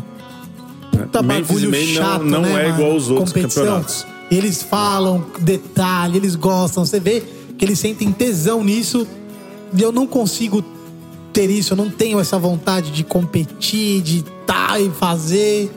Que Então, mas- loucura! Mas, o grande barato é esse, assim. O nosso tesão não é competir. Né? Tanto faz. É a experiência. É, de novo, tanto faz qual é o, o lugar que a gente vai ficar no campeonato, né? Que nem os caras vieram. Me encheram o saco agora no começo do ano que a, a equipe do Daniel Lee foi lá pra Houston pra fazer o negócio e tal. Ah, você viu que os caras foram mal? Não é questão de ir bem ou de ir mal. Os caras estavam lá. Os caras fizeram, né? É, O resultado depende de um milhão de fatores, depende de uma série de coisas. Então, assim, ficar em décimo ou ficar em quinquagésimo, geralmente é a mesma coisa. Né? É, Por exemplo, se você pegar os resultados do Memphis em May de 2021, o sexto e o décimo primeiro lugar fizeram exatamente a mesma pontuação. Foi no desempate. Foi no critério de desempate. Ou seja, todo mundo ali é foda de churrasco, né? Quem tá no campeonato sabe fazer churrasco. Só que assim, tem uma série de fatores que é acertar o gosto dos juízes, acerta, se a sua carne caiu na mesa e na ordem certa, tem uma série de coisas que não dá pra, pra, pon, pra ponderar. Ou seja, é chato, é burocrático, é, maçante, então, assim, é tudo Não, é, isso. é que a troca assim- de experiência com outras equipes, com as Cara, pessoas você que estão conversar com lá. as pessoas- A gente conversou eu com e o Adriano, nós vimos uma Stone, A gente conversou com, Com o Big Mo. Big Mo Kazon. A gente falou com, Com a o Melissa Myron. Cookson, com o Myron A gente Mixon. falou com o Riff Hiles. A gente falou com o, o, aquele Malcolm cara do- Reed. o Malcolm Reed do How to PBK Right, tem um canal incrível do YouTube. Difícil pra caramba de falar com o cara, puta no sotaque. Inacessível, texano, assim, fortíssimo. filha da puta. Mas sentamos na mesa com ele e conversamos. É isso. Tá passando aqui, faz Conversamos com o cara da é KCBS. assim. Os juízes da KCBS, que não juízes, na verdade, os organizadores que controlam os juízes, estavam lá. Levaram a gente pra conversar, a sessão do Brasil, vem aqui. Pra, ficamos meia hora dentro de um stand deles, provando umas carnes deles e conversando, porque eles queriam entender como, por que Ah, não, que to- tinha brasileiro todo lá. esse rolê, todo esse Entendeu? Tem network. muita- É muito mais legal do que mas- fazer mas carne. É igual- maior igual do que- Antigamente, quando você comprava CD, sabe? Que por causa de uma música boa, você tinha que vir 10 ruim. É meio isso, tipo, acho que Não, todo mas esse é o network é legal, toda essa Não, experiência. Então, assim, lá, assim, a- assim, você tem tudo isso, só que pra ter tudo isso, por acaso você precisa fazer uma carne. É o contrário, tem 10 faixa boa e uma ruim. Ou seja, nós aqui no Brasil, nós, diga-se de passagem, quem se importa com o campeonato? Tá indo totalmente o contrário Não, é que- é que o do que o Memphis, é, tradicionalzão o lá, Memphis né? é completamente diferente dos outros O campeonatos. Memphis tá? tem uma coisa que é maravilhosa assim. Memphis tem três categorias de molho, as ancillaries, que são as categorias acessórias, que é bife, duas de frango, peru, frutos do mar, exotics. E Esquecendo alguma? Não, né? Não. São essas aí.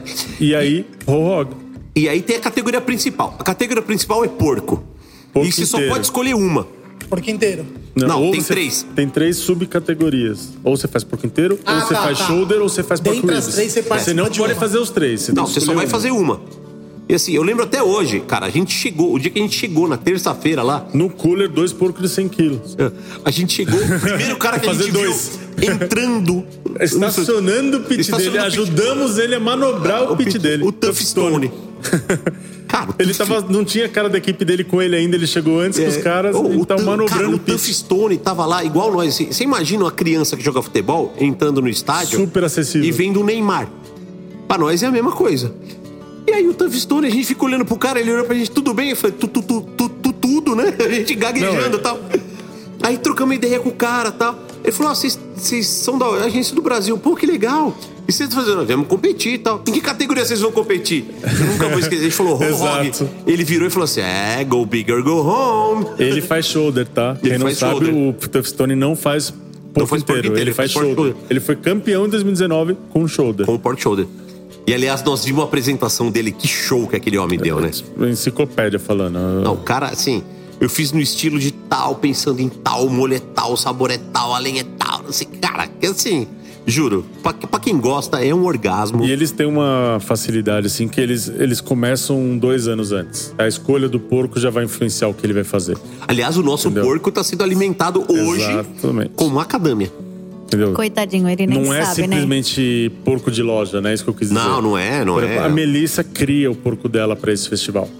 Você precisa Nós também, ideia. nós também. Não, não. Big Diamonds, Vocês terem- a gente cria nosso porco, caralho. De como esse festival é um pouco diferente dos outros campeonatos KCBS. É, não. Entendeu? E assim, é uma em outra Memphis, pegada. Tem, tem a questão do on-site judge, que assim, o juiz vai até a tua estação. Ele vai chegar na E tua ele fica estação, 15 minutos na sua estação, né? ele vai lá, Nossa, ele dá mó atenção, Não, ele né? senta e Puta você, você Ele tem- senta. Você dá uma aula pra ele do que você você fez. explica como é que você fez, qual é o estilo, qual é o molho, qual é o tempero. Por que, que você chegou naquilo? Por que, que você escolheu essa raça de porco? Por que, que você É, Por que, desse que você jeito? fez um duroc e não fez um. um, um outro? Cara, assim. E se explica. Não é só ele sentar e comer as E pra mim a coisa mais legal de todas é a seguinte, né? Depois os, os juízes voltam, dão feedback Dá pra um gente. feedback. Só teve a- aquela. Aquela mulher que veio, aquela manca, eles- que ela não voltou, mas tudo bem, eu entendo a dificuldade física dela, que ela andava de bengala e tal. Os caras Forgada, voltam e falam, ó, dei a nota tal. E sabe o que é mais legal? Depois que passou tudo isso, vem um cara da organização com umas fichas e fala assim: esse juiz veio na sua estação? Você fala, veio. Então tá bom, que nota você dá pro conhecimento de, BB, de BBQ dele? Você dá nota pro juiz. Você dá nota pro juiz. Que legal. Se ele for mal, ele não volta ano que vem. Então ele também tem que ser muito sensato, ele não pode ser cuzão. Exatamente. Sim, senão ele- ele não é volta, isso, é justo, né? Diferente de alguns juízes aqui no Brasil. Diferente de vão- alguns, não, de todos. É, não, eu tô, eu tô dizendo alguns porque eu tô good vibes, mas alguns vão é, bêbado, vão sem postura, tem papinho de que fulano ajudou ciclano com a carne, que a carne era de fora. Tem vários papinhos que assim, em nenhum É. momento vocês aqui falaram de tudo isso, vocês cogitaram a falar que pode ter uma falcatrua no campeonato Não, gente, me, me, Não. E aqui, aqui a suspeita de é enorme. me tira uma dúvida. Por exemplo, eu já presenciei, eu já fiz esse questionamento, um panhoca de um festival aí que eu fui, eu achei meio esquisito alguns lances, porque eu percebi que tinha ali uma pranchetinha e ia dando a nota pra cada quesito e tal, blá, blá, blá, blá, blá, blá. Que me faz crer que, que tem uma somatória de pontuação. Sim. Ao final, lá em Memphis, sai a pontuação de cada um. Ou seja, por exemplo, eu sei que só. Não, não sei se é número, como que é. Mas, por exemplo, eu sei que eu fiquei com 9, o outro ficou com 8,5. Assim, se tem essa Sim. métrica. Ou só é igual aqui no Brasil que fala, ah, o fulano ganhou em primeiro, Não, não. segundo, terceiro. Não. Lá sai, Sai a. a lista inteira o de relatório. todas as Sai a lista inteira com com todas de as notas. Ah, tá. Então não fui eu que as problematizei. Não, não, não, não. De todas Você as nunca categorias. problematiza, Nazão. nunca. E de todas as categorias. Porque assim, uma equipe não é obrigada a participar em todas as categorias. Você tem que ter, tem equipes pequenas que às vezes não tem uma verba pra participar em todas. Então ele escolhe participar em É três. porque ca- cada, cada inscrição que você faz custa uma taxa. 60, 70, 80 dólares. Mas a proteína que você vai usar. É porque assim, não faz sentido os caras irem preenchendo Não. o quesito da Sai- nota e depois a gente você sai não sabe a tua nota. Sai impresso a nota de todas as equipes Eu daquela presenciei categoria. isso. Eles pegaram todas as fichas ali, as Não. pranchetas, sumiram e voltaram e falaram, ah, foi fulano. falta Na de verdade, lisura não. no processo. Na Falta verdade, de lisura. Tira toda a credibilidade pra mim. Não sai somente a nota total. Como são três juízes julgando a box, sai a nota dos três juízes e o total. E cada então, quesito. um juiz te deu 9.9, um te deu 10, outro te deu 9.9. cada quesito, Não igual dá o escola de total. samba. Entendeu? Não mostra o somado. Ou seja, é difícil ter uma disparidade. Três juízes. Ah, um é amigo seu, é, zé- é Não, 10. assim, o outro não, eu quero fuder o cara não do zero. tem- não tem Tipo, como ele não tem. saber. Ou porque são a- quatro na blind box e mais três on-site pra Exatamente. jogar a, e a blind principal. box chega com um número e esse número é trocado antes É, de ir pro ó, juiz. A hora Então, que você entrega entendeu? a caixa, ela tá com a etiqueta lá, Big Diamonds, que é o nome da E nossa tem equipe. o nosso número. Aí o cara tira a etiqueta. Na verdade, não tá escrito Big Diamond, né? Tá o nosso número. É, tá o né? nosso número, vai, 893. Aí ele tira essa etiqueta e fala: agora 893 é 212. Ele, Aí ele passa um- pra mesa de E trás. tem um catálogo Depara. É. Aí o cara tira o 212 e fala assim: agora o 212 é 315. Entendeu? O juiz vai dar nota pra 315. Aí a hora que chegar a nota, fala assim: ó, 315 é igual a 212, que é igual a 839. Que era Big Diamond. Que é Que igual a corresponde Diamond. a Entendeu? Então não equipe. tem como Então, o juiz assim, saber de quem não era. tem como o juiz saber de quem é. Tanto que assim, se a minha carne tiver um furo no meio, eu tô desclassificado. Porque pode ser que eu marquei a carne pra por acaso um Se juiz caixa, que me conhece né, se, eu, se eu marquei a caixa Ah, interna. tipo um sinarzinho. É, Exato. sinarzinho, não tem sinarzinho. Neiva Se no fizer céu, não põe sinarzinho, pelo amor de Deus. Exatamente. Você é Se desqualificado tiver uma porque... marquinha de molho barbecue na caixa, você tá desclassificado. Que seria uma maneira do juiz Puta, olhar a distância né? e saber que a caixa é sua. É muito foda, é muito foda. Ó, Entendeu? Tanto Top. que assim, quando a gente tava lá, teve Vamos um. organizar um assim aqui no, no Brasil? Cara, assim, sabe qual é o problema de organizar campeonato no Brasil? Mas um pequeno, só pra nós Então, brincar assim, ó. quem Começar. entende- pequeno. Eu acho que a gente, depende do tamanho, não sei se você tem uma quantidade de juízes com Então, o pro- o experiência. problema é a falta de juiz. Sim. Quem tem condição de julgar alguma coisa no Brasil vai querer competir. Não, mas a gente faz um assim, tipo, Então, piloto. Só por Aí o que, que diversão. acontece? O cara que tá competindo, ele vai ser julgado por quem? Por quem não sabe nada. Né? Esse é o meu grande dilema com o barbecue no Brasil, com o campeonato no Brasil, é esse. Cara, o cara que ganhou a etapa de Belo Horizonte, ele fez o curso de juiz na sexta-feira e competiu no sábado. O que, que ele fez? Entregou um brisket igualzinho que serviram pros juízes. Por quê? A maioria dos juízes só tinha comido um brisket na vida. A, a- Aquele. a referência foi aquela, entendeu? Aí o cara acertou aquela referência e ele ganhou. Agora, se eu te chamar pra jogar um campeonato de feijoada, quantas feijoadas você comeu na vida? Trocentas. É, Se você me isso. colocar pra jogar comida de boteco, então. Então, vixe. é bagagem, é isso, é o que eu falo, assim. O cara que tá julgando lá come barbecue desde criança. Então ele já comeu estilo de Memphis, do Arkansas, do Texas, Mississippi, E, e tem a Missouri. questão de você ter que se adaptar, porque nos É. Estados Unidos, como o campeonato é em cada cidade, tem cidade que você vai entregar perfil de sabor Kansas, É. tem cidade que você vai entregar perfil de sabor Texas, tem lugar que você vai entregar Memphis. De acordo Exatamente. com aonde você está competindo, porque o juiz daquela região vai buscar aquele perfil de sabor. Sim, sim. Se a maioria do juiz é de Memphis, você entregar uma, uma carne estilo Texas, você vai tomar, Ex- você vai tomar exatamente, ela pode estar maravilhosa, mas para aquele juiz não vai atender o que ele espera. É igual eu falo assim: ah, eu vou fazer um campeonato de churrasco no Rio Grande do Sul. A gente quer espeto. Aí, qual é o corte? Ponta de peito. Os caras vão servir tudo casqueirada no espeto. Aí você vai lá e entrega um brisket. Você vai tomar nota baixa, filho. Não tem jeito. É, é a referência do que ele tem, do como Então, que ele considera aquela proteína, né? Isso tudo faz parte da construção da nota, da construção do sabor. Aí a tal. gente traz seus amigos lá de fora pra julgar aqui. E o problema é que a passagem tá meio cara, Nazão. A Mesmo- passagem tá meio caro, o dólar tá meio alto, tá muito trabalho. Mas é uma coisa Ô, pra futuro. O Sandro Verde acabou de mandar uma mensagem aqui, viu, que a gente tá gravando, e falou assim: meu urso favorito. Ah, Eu nem patrocinadores vejo mais pagam. ninguém chamando você de urso. Ainda é, é muito comum, ainda é o apelido. É. Não sei Ah, também se é algumas porque pessoas como chamam, sim. a pandemia. urso, caralho. então, é que a pandemia zerou os festivais e os nossos Sim, encontros sim, também sim. foram reduzidos Concordo, a concordo. quase zero também. mas posso falar uma coisa? Então eu sempre conheci como Adriano, a, minha, urso, a, minha, a minha maior tristeza é que o urso não vai participar do campeonato de, de luta no, de no wrestling. olho. É, mas assim, É grande, hein? From Brazil! The Big Bear! Adriano Pedro, The Bear! é animal, Com, cara. com as facas, né? Com, as, com duas facas na mão, imagina. O, o urso afiador, né? Olha, o, Ca... o Caio tá aqui me dando bronca que eu tô falando longe do microfone, já derrubou garrafa, já fez tudo. Ô, é a primeira vez que eu faço esse vacilo, hein? Eu sou o cara que mais cuida do microfone, né? É que hoje, hoje a logística aqui tá realmente Não, diferenciada. não logística, é álcool, é diferente. Não, não, então, a, a logística das mesas. Bora lá. E eu, Vamos eu continuar, vamos continuar, vou continuar aqui no nosso. No nosso pra quem você tira o chapéu. Meu querido Adriano Pedro, você tira o seu chapéu para Samantha Pó. Cara, muito. Eu não conheço a Samantha há tantos anos. Ela, eu conheci ela um pouco antes da pandemia. Tá é uma menina muito esforçada. É, trabalhou comigo, com o Fernando, todo esse período de pandemia, fazendo o delivery todo dia lá. Muito criativa, é, aprende muito rápido, presta muita atenção né, nas coisas, tem interesse de aprender o porquê tá fazendo as coisas de um jeito né? Por que você fez isso? Presta muita atenção mesmo nas coisas que eu faço. Gosta de aprender, pede pra fazer junto, pra depois ela poder fazer na casa dela. Fala, fiz esse fim de semana, olha aqui o que eu fiz. Prova aí, olha a foto, não sei o quê. Tenta reproduzir, melhorar o que ela faz. né? Não tem preguiça de querer aprender e fazer testes. Eu fiz muito teste antes de eu fazer o que eu faço no festival hoje. Não.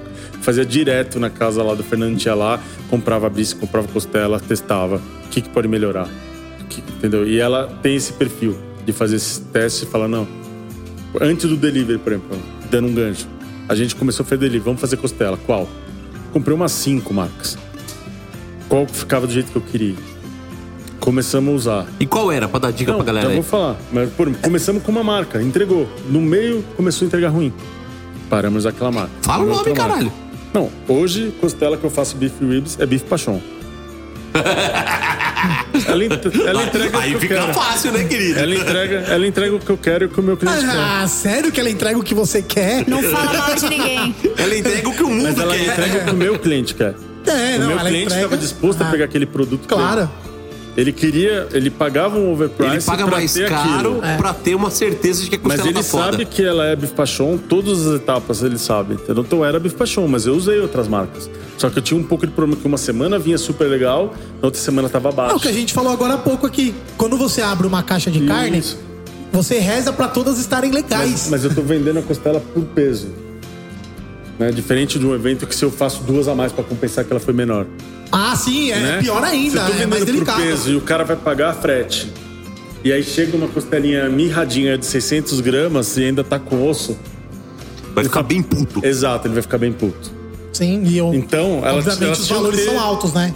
Não, ela tem que ter um peso mínimo pra valer a pena o cara pagar o frete. Ele tá pensando que vai chegar na casa dele uma costela pra quatro pessoas da família dele almoçarem. Aí se chegar uma costela de 600 gramas com osso, que é 400 de carne, ele vai ficar puto. 100 gramas por Duas pessoa, pessoas vão passar fome. Exato. Então, Era importante ter. Se for na casa do Cunha, então todo Era mundo vai importante passar ter fome. padrão. É louco, lá em casa Entendeu? só uma Porque criança se você vai vai comer. fazer evento e a costela veio menor, você pega Sim, mais cê- duas, cê- três cê e no repõe, final dá na sim, mesma. sim. Só que se você tá vendendo por peça, isso já não dá. O brisket, tudo bem se ele vem um pouco menor. O pacote é de um quilo, eu fatio e vou inteirando. Vai colocando mais A peça. beef ribs e a pork ribs eu já não tenho isso, que é o que o Paulo falou, que ele escolhe a pork ribs uma a uma. Por quê? Pelo mesmo motivo. E, e- mas voltando a Samantha, Samantha era muito focada nisso também. É de fazer sinistra, mano. acompanhamentos, de ser inteligente, de falar o que combina com isso aqui. A gente teve um plate que a gente fez de Dia dos Pais, ou Dia das Mães, não lembro, que a gente fez os dois. E eu falei pra ela, cara, ninguém faz sobremesa nesse estilo, né? Eu falei, vamos fazer banana pudim? Banana pudim? Ela falou, vamos. Fi- Ficou uma semana e pouco treinando, mandava os cookies do jeito que tava pra minha casa, comia, tá sequinho, tá legal. Fizemos lá 60 sobremesas de banana pudim pra mandar Você pro plate você sabe o Instagram da. Samanta de cor ou não? Samanta BBQ. Samanta BBQ. É, Samantha Com TH. Tem- coisa? Temos que chamar ela aqui, porque Samanta eu, eu tem admiro que o chamar ela? Entendeu? Ela, ela parece sei, muito com o Adriano, porque ela é Sabe? quietona também, né? Sim, Não, mas não, ela é é, muito focada. ela. Ela, ela é bem Por isso que eu gosto de trabalhar com ela. Ela é muito E focada se eu não me engano, ela é advogada também. É advogada. É advogada. É advogada. Eu falo, Meu gente, Deus. o advogado é Ela, ela participou É também advogada, do, sim. do programa lá dos churrasqueiros, que eu e a Beth sim. participamos. Ela, ela também ganhou do Ela, Rick ela ganhou também, né? Não, eu encontrei ela outro dia, eu falei, eu sou super Então, fã. ela é muito focada, muito centrada e aberta a ouvir. Um beijo, Samanta. Samanta, você já tá convidada pros, pros próximos episódios, então, ó, se der tudo certo, dia 3 de maio nós vamos gravar com o Bruno Dornelas e com a Samanta. Eu Fechado? advogo, não faço churrasco. Ó, e, e- e é o seguinte, eu já te falei isso pessoalmente, que eu admiro o seu trampo. E se você não quiser mais trabalhar com ele, se não tiver legal, tiver falando muito, tem espaço aqui no nosso time para ver falar mais que ele. Não, ela, ela manda bem zaço. Manda, Manda, manda. mesmo. Então tira o chapéu. Então vamos lá, vamos continuar aqui, já fizemos três. Bom, você vai tirar o chapéu. O, o Adriano é um cara muito paz e amor, não tem, não tem briga, não tem nada. Eu, eu queria ser assim um dia na minha vida, mas eu não Eu consigo. tô chegando, viu? Você tá? Eu tô chegando pra falar seu coração. A dancinha que ele Toma, fez. toma, vapo, vapo. Tô, tô longe, mas tô no caminho. Você tira o seu chapéu para o homem de São José do Rio Preto, o seu Sandro Verde? Muito. A paciência que esse cara tem pra lidar com todos os outros chefes no festival é surreal. Tem muitos egos. Isso tem é uma coisa muita- que ninguém olha. Exato. As, as besteiras que ele ouve, os sapos que ele engole, entendeu? Às vezes dos organizadores do evento, dos donos do evento que Não, tem- ele apanha de todo lado. Exato, ele só apanha. Então tiro muito o chapéu Sandro. Eu mesmo, às vezes, eu, eu sou bem crítico, então às vezes eu falo, eu preciso de tal coisa, foi prometido tal coisa. E ele sempre muito sensato. é, ele costuma. ah, É uma piada, né, Sandro? Ele costuma usar a minha estação como guarda-coisas, porque ele sabe que tudo que ele tem que dar pros outros chefes, ele deixa lá guardado na minha estação, porque sabe que ali ninguém vai vir tirar Ali ninguém nada. vai mexer. Exatamente. Então ele faz ali meio com um armazenzinho. Mas sim, eu tiro o chapéu muito pro Sandro. Ele é, ele é muito calmo, muito. Não, o Sandro, o Sandro é um cara sensacional, gosto muito dele. Ele me levou pra dar curso lá em Rio Preto, num puta lugar legal. Gosto muito dele, do JP também. Puta, são os caras sensacionais. O Sensacionais. Sandro é muito zen. E vamos lá. O último nome do. Pra quem você tira o chapéu? Você tira o seu chapéu para. Fernando Rodrigues, o Fernandinho 366? Tiro, com certeza. É, o Fernando é um cara muito. também muito focado, né? Também muito sério naquilo que ele se propõe a fazer. Vocês trabalharam juntos muito A gente tempo. né? trabalhou uns seis anos, eu acho. Fora esses dois anos de pandemia que a gente trabalhou junto, fazendo o Trabalhou delivery. ou trabalha? Vocês trabalham junto, não? Não, não trabalham mais. Não, hoje, hoje não mais. Ah, mesmo? A Churras 366 não é vocês dois? Não, agora é só o Fernando e a equipe dele. Tá. Cara, eu jurava que era vocês dois. Até mesmo porque eu ainda sigo, eu vejo muita Mas, coisa. mas eu acho que esse, fazendo. esse é o grande barato do negócio, assim. Você pode desfazer um negócio, você pode desfazer uma sociedade, você não precisa fazer o E. Sim, Você não precisa arregaçar isso, né? Assim, beleza, enquanto deu certo, deu Sim, tudo sim, certo. exato. Enquanto não deu, cada um vai pro seu canto e não faz não Exato. cria escândalo. Eu, eu acho que esse é um grande barato. Cara, você tá de parabéns não, por isso. Não tem por que acho que ser diferente, né? Hoje o Fernando tá focado muito em organização, gestão de eventos, né? Eu já ainda sou um cara que gosta de estar ali no É, meio você ainda da gosta de- coisa. de mexer na carne, né? de Igual eu. É, o carne, meu problema é esse. De virar a madrugada. De, tipo, agora esse final de semana eu vou virar dois dias seguidos. Provavelmente vou dormir duas horas só de um dia pro outro. E tá tudo certo. Lá na minha terra, em São Carlos. Na sua terra. Vamos, vamos lá Pô, mas botar a, fogo a- lá. a comunicação visual, assim, de identidade de quem acompanha vocês, eu jurava que vocês trampavam junto. Até Porque o final como. do ano passado nós estávamos juntos, sim. Tá, porque eu vejo direto vocês trampando em coisas similares ali, talvez. Até, às vezes até. até o ano passado, sim. Eu acho Esse que ano até eu às vezes eu me tenho... confundi, é, então, porque eu eu não vejo- tenho mais participado dos eventos dele. Tá. Porque eu vejo, às vezes, a Samanta posta alguma coisa A com ele, Samantha, posta uma sim, coisa sim. contigo. É, a Samantha, se ela- E a Os galera. dois sempre chamam ela, É, né? Tá. O Tom tá sempre com o Fernando também. A Samantha faz bastante evento com a gente, né? Se eu tenho, eu chamo. Se ela tá livre, ela vem comigo. Se ela já se comprometeu com outra pessoa, seja o Fernando ou qualquer outra, ela vai com outro, obviamente. Como eu falei, ela é muito responsável. Se ela se comprometeu, não importa que amanhã alguém ofereça o dobro, ela não vai. Ela já se comprometeu. Sim, Cara, isso vale ouro no nosso Então, mercado. eu hein? sou assim. Se eu já me comprometi, eu não vou falar, também. não posso ir no seu evento porque você tá me Pô, oferecendo o dobro. Já recusei, já recusei evento de ganhar Esse- 10 vezes mais não, porque eu já tinha um esse- compromisso esse fechado. Fim de semana, eu... tô no Let's Grill, mas eu recebi proposta de eventos particulares que eu sei que eu ganharia mais que o dobro que eu vou ganhar no Let's Grill. Mas eu já que me eu- comprometi. eu não vejo outra foda maneira. isso, né? Eu não enxergo outra maneira de eu não ir. Eu me comprometi. Não, não Eu- tem, não tem outra maneira. Exato. Co- qualquer outra maneira é tá Exato. errado. Na minha visão, se eu falei, se você me convidou para um evento, seja de graça ou pagando, se eu respondi que eu vou, eu vou. A, a não ser assim, sei lá, o cara do evento é seu brother, outro projeto que você vai fazer. Não, mas é motivo pessoal, não é, não é grana. Não, não, então, a- às vezes não é só grana, né? Às vezes tá envolvido grana, mas Não, eu costumo- fazer aquele evento talvez é mega importante a ponto de você conseguir trocar ideia, explicar e Sim. tal. Mas se for só Mas, grana, assim, é foda. eu, eu, eu sempre falo assim, as pessoas às vezes falam, ah, não, posso não te chamar por isso ou por aquilo, ou porque é preço, porque é caro. Eu falo, ó, é o seguinte, se um amigo meu falar que precisa de minha ajuda e não pode me pagar nada, eu vou. Agora, se eu sentir que eu tô sendo explorado, não importa que você tá pagando 5 mil reais. Se eu sentir que eu tô sendo explorado, eu não, eu não vou. É entendeu? Então não é Isso- só a isso questão que- financeira. na, na galera que trampa Você de entendeu? verdade, Se decentemente, você falar, nossa trupe, eu já é fiz que assim, evento né? com, com o Panhoca onde nós dois fomos de graça. É. Porque era um festival que eles precisavam de ajuda pra vender ingresso. Tava ruim. Vocês podem vir fazer tal dia em tal lugar, ficamos lá 12 horas. Ele virou à noite, eu cheguei durante o dia, fiquei o dia inteiro, não ganhamos um real. Agora, se eu sentir que eu estou sendo explorado, é outra coisa, Essa- entendeu? Aí você, tá me pagando dois mil e mesmo assim eu estou sendo explorado, eu não quero. Estou ajudando, fazendo um negócio deliberadamente voluntário, porque eu sei que vai rolar, porque eu sei que, Eu- que eu a pessoa que meu amigo tá merece. ajuda. Meu amigo precisa, Eu eu, vou, vou. Agora. Eu, quero- ah, vou te pagar 5 mil, mas eu sei que o cara tá ganhando 100 mil na minha costa, não é, vou. É isso que eu quis dizer. Ou eu vou, porque essa vez eu me comprometi, mas as Ah, não, próximas não. eu não vou. Sim. Essa é que eu pro- De novo, eu frase que já rolou no BBcast, né? O silêncio liberta, a palavra escraviza. Exato. Se eu falei que eu vou, eu vou e foda-se. É. Mas se eu sentir isso que mesmo. não vai rolar, que tá tendo exploração, que tá tendo sacanagem, eu já nem falo sim, eu falo não vou e acabou. É, então, não, porque às vezes você só sentiu durante o evento. É isso que eu quis É, dizer. mas aí é tarde, aí você então, já foi. Aí você não vai no próximo. É isso que eu quis dizer. É no próximo você não vai. Porque você, você falou, pô, essa Assim, pessoa de não. novo, né? Não houve a cumplicidade. Fool me once, shame on you. Fool me twice, shame on me. Exato, Ou seja, né? é Me engana uma vez, a culpa Então é sua. não é só Me engana preço, a segunda, né? a culpa é minha. É isso que eu quis dizer, não é só preço. Eu posso ir de ajudante pra qualquer um. Se a Samanta me chamar amanhã que ela pegou um evento grande, que ela não tá acostumada e ela precisa da minha ajuda, eu vou de graça.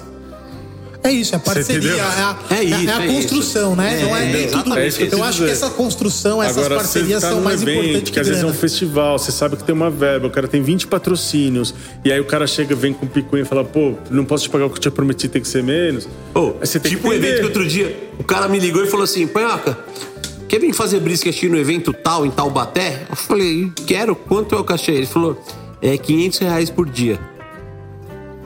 Eu falei, você sabe como faz brisket? Exato, você sabe que eu vou ficar 12 horas fora o evento, antes Cara, do assim, evento. eu vou começar 12 horas antes de servir, vou trabalhar o evento inteiro, no dia seguinte vou ficar mais 12 horas, Exato. vou trabalhar o evento todo. Você quer me pagar 500 reais por Exatamente. dia? É, é mais fácil Exatamente. contar uma história triste e pedir ajuda, porque é mais, É, é, fala, mais fala. fácil de conseguir que a gente vá na é, é ajuda isso do que que eu nos quis 500 dizer. reais. É isso que eu quis dizer. Tô fudido, tô na merda. Isso. Não vou conseguir nada, vou tomar um prejuízo do caralho, me ajuda. Pô, eu posso ser que É, eu pense é isso que agora. eu quis dizer. E, Querer a- me convencer de que 500 reais tá bem pago. e aí, galera, pegando um gancho aí no que o Adriano falou tal, é super importante o compromisso, mas já fica uma dica também. Se você trabalha com eventos, saiba que normalmente final de ano a sua agenda tende a ser mais apertada. Então, assim, ou já começa a cobrar um pouquinho mais caro, ou já vejo o que, que vale a pena você fazer ou não. Né? eu passei por isso agora nesse ano passado. Em dezembro a gente arrebentou de fazer. Sim, teve muito E no dia evento. 17 de dezembro a gente fez três eventos. E um dos eventos, cara, eu me, arre- me arrependo não, né? É, mas eu me arrependi de ter feito porque assim, quando a mulher me chamou, eu não tinha um evento fechado em dezembro, nada. Aí eu falei, beleza, 17 de dezembro, acordei é com sua. ela, acordei com ela e fechei com ela. Depois, meu amigo, 17 de dezembro Viva foi o dia mais solicitado do ano. Eu e o Silvinho, sem mentira e sem exagero, a gente dispensou cerca de 20 eventos pro dia 17. E assim, desses 20, eu acho que devia ter uns 15 que pagava, eu ganharia o dobro do que eu ganhei com essa mulher. É, é o que eu falei. Só que assim, tá fechado. no O silêncio liberta a palavra, É. escraviza. Prometeu, tem que cumprir. Prometeu, tem que cumprir, tem que ser E, assim, responsável. eu, eu só não fiquei tão mal com isso que, que eu. Depois disso, o evento dela foi tão top. Eu nem entreguei o evento, pra você ter ideia. Eu fiz um no Alambrado, um no Moogle, e a Beth e o Saporito fizeram esse da mulher. Desse evento dela já me surgiu mais três. É E, e assim, nenhum eu entreguei. Não, né? mas Assim, eles comprometimento. entregaram, Se comprometeu, tem Apareceu que mais fazer. três eventos. Tanto dois com, era, era corporativo, né? Dois de colaboradores que estavam lá, que contrataram pra fazer, e a mesma mulher nos contratou pra fazer o do filho dela na casa dela. Mas assim, e eu, e eu lavei a alma, porque eu falei pra ela, eh, na, na trocando ideia e tal, ela começou a conversar comigo, eu falei, ó, ela, como- quando ela começou a entrar em valores tal, tal, eu falei, ó, dezembro de dia 17 vocês deram muita sorte, tá? Eu perdi muito dinheiro com É, você, mas. eu, de forma É. sutil e educada, eu, eu mostrei pra ela o cenário, como que acontece Mas dezembro. ao mesmo tempo, se foi bem antecipado, você pegou por garantia, porque não tinha outro na Ah, época. não, não, né? apareceu. Ah, então, não tinha na é, época. não, então, mas é que. É que Pode assim, acontecer, alguém chega agora pra você e fala, eu quero acontecer. casar em novembro, É, você na orçamento. mas, mas aí agora. Você tá garantindo agora porque você não sabe como Não, vai mas ser a, novembro. a- a dica é: fiquem ligados no final do ano. Sim. É, porque final de se você trampa direitinho, Mas o você final do ano passado foi atípico, né? Foi por causa de dois anos reprimidos, né? Você acha, mano? Ah, Não, tinha uma- tinha uma demanda muito Tinha forte. uma demanda reprimida, empresas com verba de gastar para confraternização que eu não gastava fazia dois anos. Pessoas. O momento tinha melhorado, tanto econômico quanto a, a pandemia estava mais leve, tanto que voltou a piorar em janeiro. Eu, eu Não, acho não, que foi teve- atípico. teve- teve- não é que vai ser ruim esse atípico. ano, mas foi atípico. Não, foi atípico, mas assim, é Mas é sabido, uma data que, boa, é sabido que sim. final de ano vai ser. E Vai esse ser ano a demanda mais alta, óbvio. É, Óbvio. e esse ano tem Em um janeiro mais fraco. tem um Sim. potencializador, né? Nós teremos Copa do Mundo. Então, se você tá fazendo churrasco, tá pensando em trampar com churrasco, tá pensando em ganhar, chu- ganhar dinheiro com churrasco, já se prepara que Dezembro é o assim. seu mês. des- é antes, né? É, a Copa do Mundo é novembro. Ah, começa final de novembro. É. Finalzinho? É 25, acho. Então, então, ou seja, ó, de outubro pra frente, Muito churrasco no final do ano. é hora de ganhar dinheiro, tá? Então, já começa. Ah, pô, tô em abril, tem tempo? Não, meu amigo, não Tem tem, problema, tempo. a gente assa carne É. quando vocês assistem, vocês assistem o jogo, a gente Assiste assa o jogo, carne. nós queima, cara. Porra, bicho, brincadeira grande, fera grande, é dedo Então, Pedro. Fica essa dica aí, ó. bicho. Toma cuidado com as agendas. É, fechou o evento, tenta fechar sempre um evento saudável pra depois não se arrepender. Pra né? depois não ficar. Eu, eu não me arrependi porque o que eu fechei pra ela foi saudável, foi bom. Não é um evento que eu assim, vendi. Ah, fiz desconto só pra fazer de Vendeu qualquer algo pro jeito. diabo, é. Sim, não. sim. Só que a, a partir do momento que outras empresas começaram a vir com número de pessoas maiores e cardápios melhores, eu faria o mesmo tipo de evento, o mesmo tipo de trabalho, com um dobro. duas vezes maior. Com certeza. É, acontece, é acontece. A gente Mas é fecha isso. evento particular, amanhã aparece outro. Bom, eu sei que o papo tá muito foda, tá muito legal. Eu acho que cabe até uma parte 2 do Adriano depois. acho que depois que a gente voltar de Memphis, vamos. Ou ia ser legal, hein? Imagina se vai voltar com troféu, então. Aliás, eu tenho uma promessa. Nem, nem fala isso que. Não, Eu tenho uma é promessa, difícil. é que esse ano não vai dar pra cumprir porque o evento mudou de lugar. Mas o evento geralmente é na beira do rio Mississippi. E eu falei que se a gente ganhar um troféu, eu volto do palco a nado, pelo rio. Tiozinho, você não dá conta, não, porra. Que isso, nado bem Esse pra cacete. ano não é porque eles estão reformando. Esse ano estão reformando o Então parque vai lá, Ser do lado vai ser no nada bem pra estádio. cacete, Do mano. lado Faz de um quanto estádio. tempo que você não nada? Tomando essa quantidade de Brooklyn Ripa que você tomou aqui hoje. Só A, a tá chance de, a chance de te resgatarem no meio do lago é enorme. Maravilha, imagina ser resgatado com o troféu na mão no meio do rio Mississippi. Brasileiro, Caralho, gra- brasileiro, brasileiro é campeão get de churrasco Passando, e cai com passando churrasco. aquele barco antigão com aquela movida Com aquela vapor roda igual sensacional. Então vamos lá. Então vamos assim, a gente precisa encerrar. Que nós temos outro convidado ainda que depois tem festa, né? E nós precisamos estar na festa. A festinha simples, tranquila, pacato, o pessoal É. da igreja, o pessoal do Ah, bairro. que beleza! Então, no oferecimento de Bioleve, água mais legal do mundo. Ah, de Brooklyn IPA, de APA Maniacs, que beleza. A Central Surf, que mandou comida pra nós, que mandou Comida, roupa, pra roupa. nós. Opa. É, roupa não é comida. Ah, que beleza. Programa bom tem que ter merchan. um abraço pro pessoal do Alambrado, da LBM Bife. Maniacs, né? Você não falou da Maniacs. Eu já falei, caralho. Não, você falou da, da Da Brooklyn. APA Maniacs, eu já falei. não, lá, tá, não tá prestando atenção. Oba. Você não tá pensando. Jim ah, Beam. que beleza, Jim Beam, o bourbon mais vendido do mundo. Nós tá chique, né? Então Jim? é isso aí, dona Nazão. A senhora dá a sua consideração final aí, tá ok? É, fora Bolsonaro com essa voz aí. Gente, fiquei com vontade de viajar com vocês, de ir na mala. Você ficou? Fiquei, você vai me trazer um cabe no souvenir? cooler. Uma camisetinha, você vai me trazer. Hein, Panhoca? Cabe no cooler. No Cabe no cooler, Cabe, cabe, é no cooler. A gente certeza, trouxe uns coolers meio A pequenos. gente sempre traz os coolers de volta. Desossada, Bem né? pequenininho. A desossada cabe Desossada. direitinho. Eu acho que não precisa nem desossar, não. Eu vou levar a Elisa comigo. Eu acho que já já ela sai no semi. A gente trouxe um cooler em, forma, em vez de mala, a gente usou cooler pra botar as coisas dentro.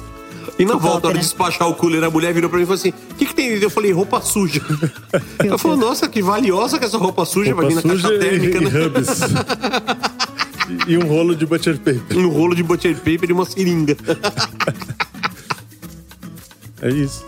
É isso, gente. Então agora bora pra festa. Hoje não tem muitas considerações, eu tô ansiosa. Eu também tô Agradeço. ansiosão. Eu que agradeço a oportunidade de falar um pouco aqui com vocês. E quem sabe a gente volta pra falar da experiência de Memphis. Não, vamos Bem falar. legal. Vai ter, vai ter um episódio pós-Memphis que nós E temos que quando tem falar. o próximo curso teu de afiar a faca? Já tá Ah, a organizando? Tá. É depois de Memphis. Antes não vem. Não Tá. desconcentra, meu. Não desconcentra o urso, não, Não, cara. afiar faca é toda semana. Tem três lá em casa pra afiar agora. As E aí, facas- gordinho? As facas é o hobby dele, a medicina, né? Ele gosta. Ele ainda ganha dinheiro. Olha que legal. Tá. E é- é- esse é Não o melhor paga dos as mundos. pedras, mas tudo bem. Ganhar dinheiro fazendo seu hobby, né? Isso é Ah, Mais maravilhoso. uma dica aí, ó, de empreendedorismo, hein? Bom, eu fico extremamente feliz com esse episódio. né? Eu tinha uma, uma certa preocupação que eu pensei, mano, ele não vai falar. Né? Eu conheço ele há quatro anos, eu nunca vi ele falar um monte. Igual Eu- falou hoje? Igual Nem falou eu hoje. Então, Meu bem, é só apertar a tecla SAP Não, que os convidados é fazem. assim, Nós passamos seis horas na estrada junto, dentro do carro, e ele não falava tudo isso. que, que ele é um cara foda, a gente sabe. Que ele é muito é, perfeccionista, que ele é muito Focado. focado. Ele não brinca de afiar a faca, né? É assim, ele afia a faca Não, com ele as melhores pedras. faca é. num- numa arma Entendeu? Ele não brinca de fazer churrasco, ele não brinca de fazer o brisket, ele testa, ele faz. Então, assim, você vê que tudo isso eu já sabia. Mas eu nunca tinha ouvido, né? Ele falar, compartilhar a história.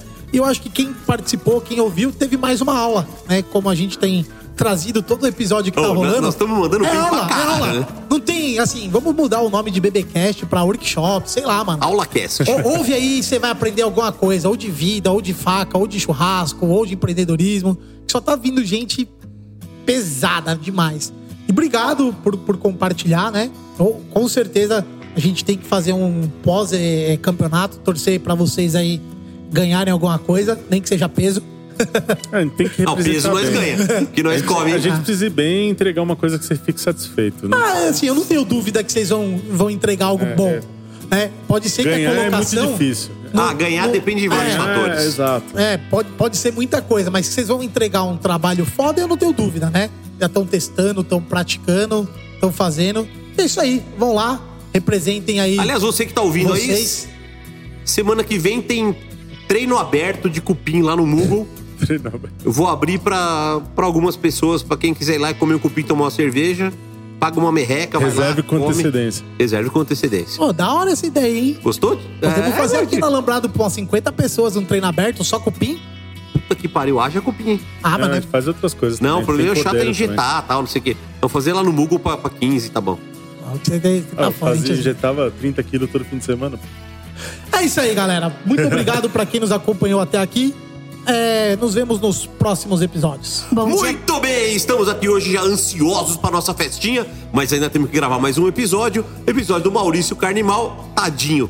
Tá fudido, porque o episódio dele vai ficar curto, porque eu não vou perder a festa só por causa do episódio Né, dele. pau? Bom dia, boa tarde, boa noite. É tchau, dia, obrigada. boa tarde, boa noite, acabou, beijo, tchau, acabou. Pra quem se tira o chapéu, não tirou, tal. Então é isso. Adrianão, obrigado. Obrigado. Nos vemos em Cumbica daqui a alguns dias. Nos vemos na semana que vem no treino. Ô, que nome nós vamos dar pro nosso carro? Né? Quando a gente chegou lá, a Ano gente passado- alugou um carro. Era uma SUV branca com placa da Flórida, no Texas. Nós demos o nome de Helenice, que era puta carro de velha, né? E agora vamos ver que carro Vamos ver que nós que vamos carro pegar. que a gente vai conseguir pegar lá, Se a gente né? pegar um carro bom, nós vamos dar um nome legal. Se não, também vamos dar um nome de velha e pronto.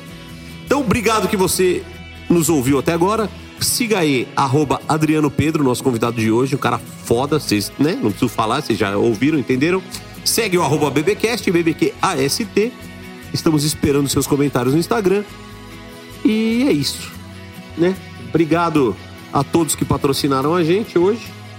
Né? Já Com fiz força, jabá, né? já meteu Milton Neves, já meteu Bolsonaro. Ah, beleza, pelo amor de Deus. Então é isso. Obrigado por vocês terem ouvido. Dá joinha pra nós aí, segue a gente e vamos defumar o mundo. Turururu.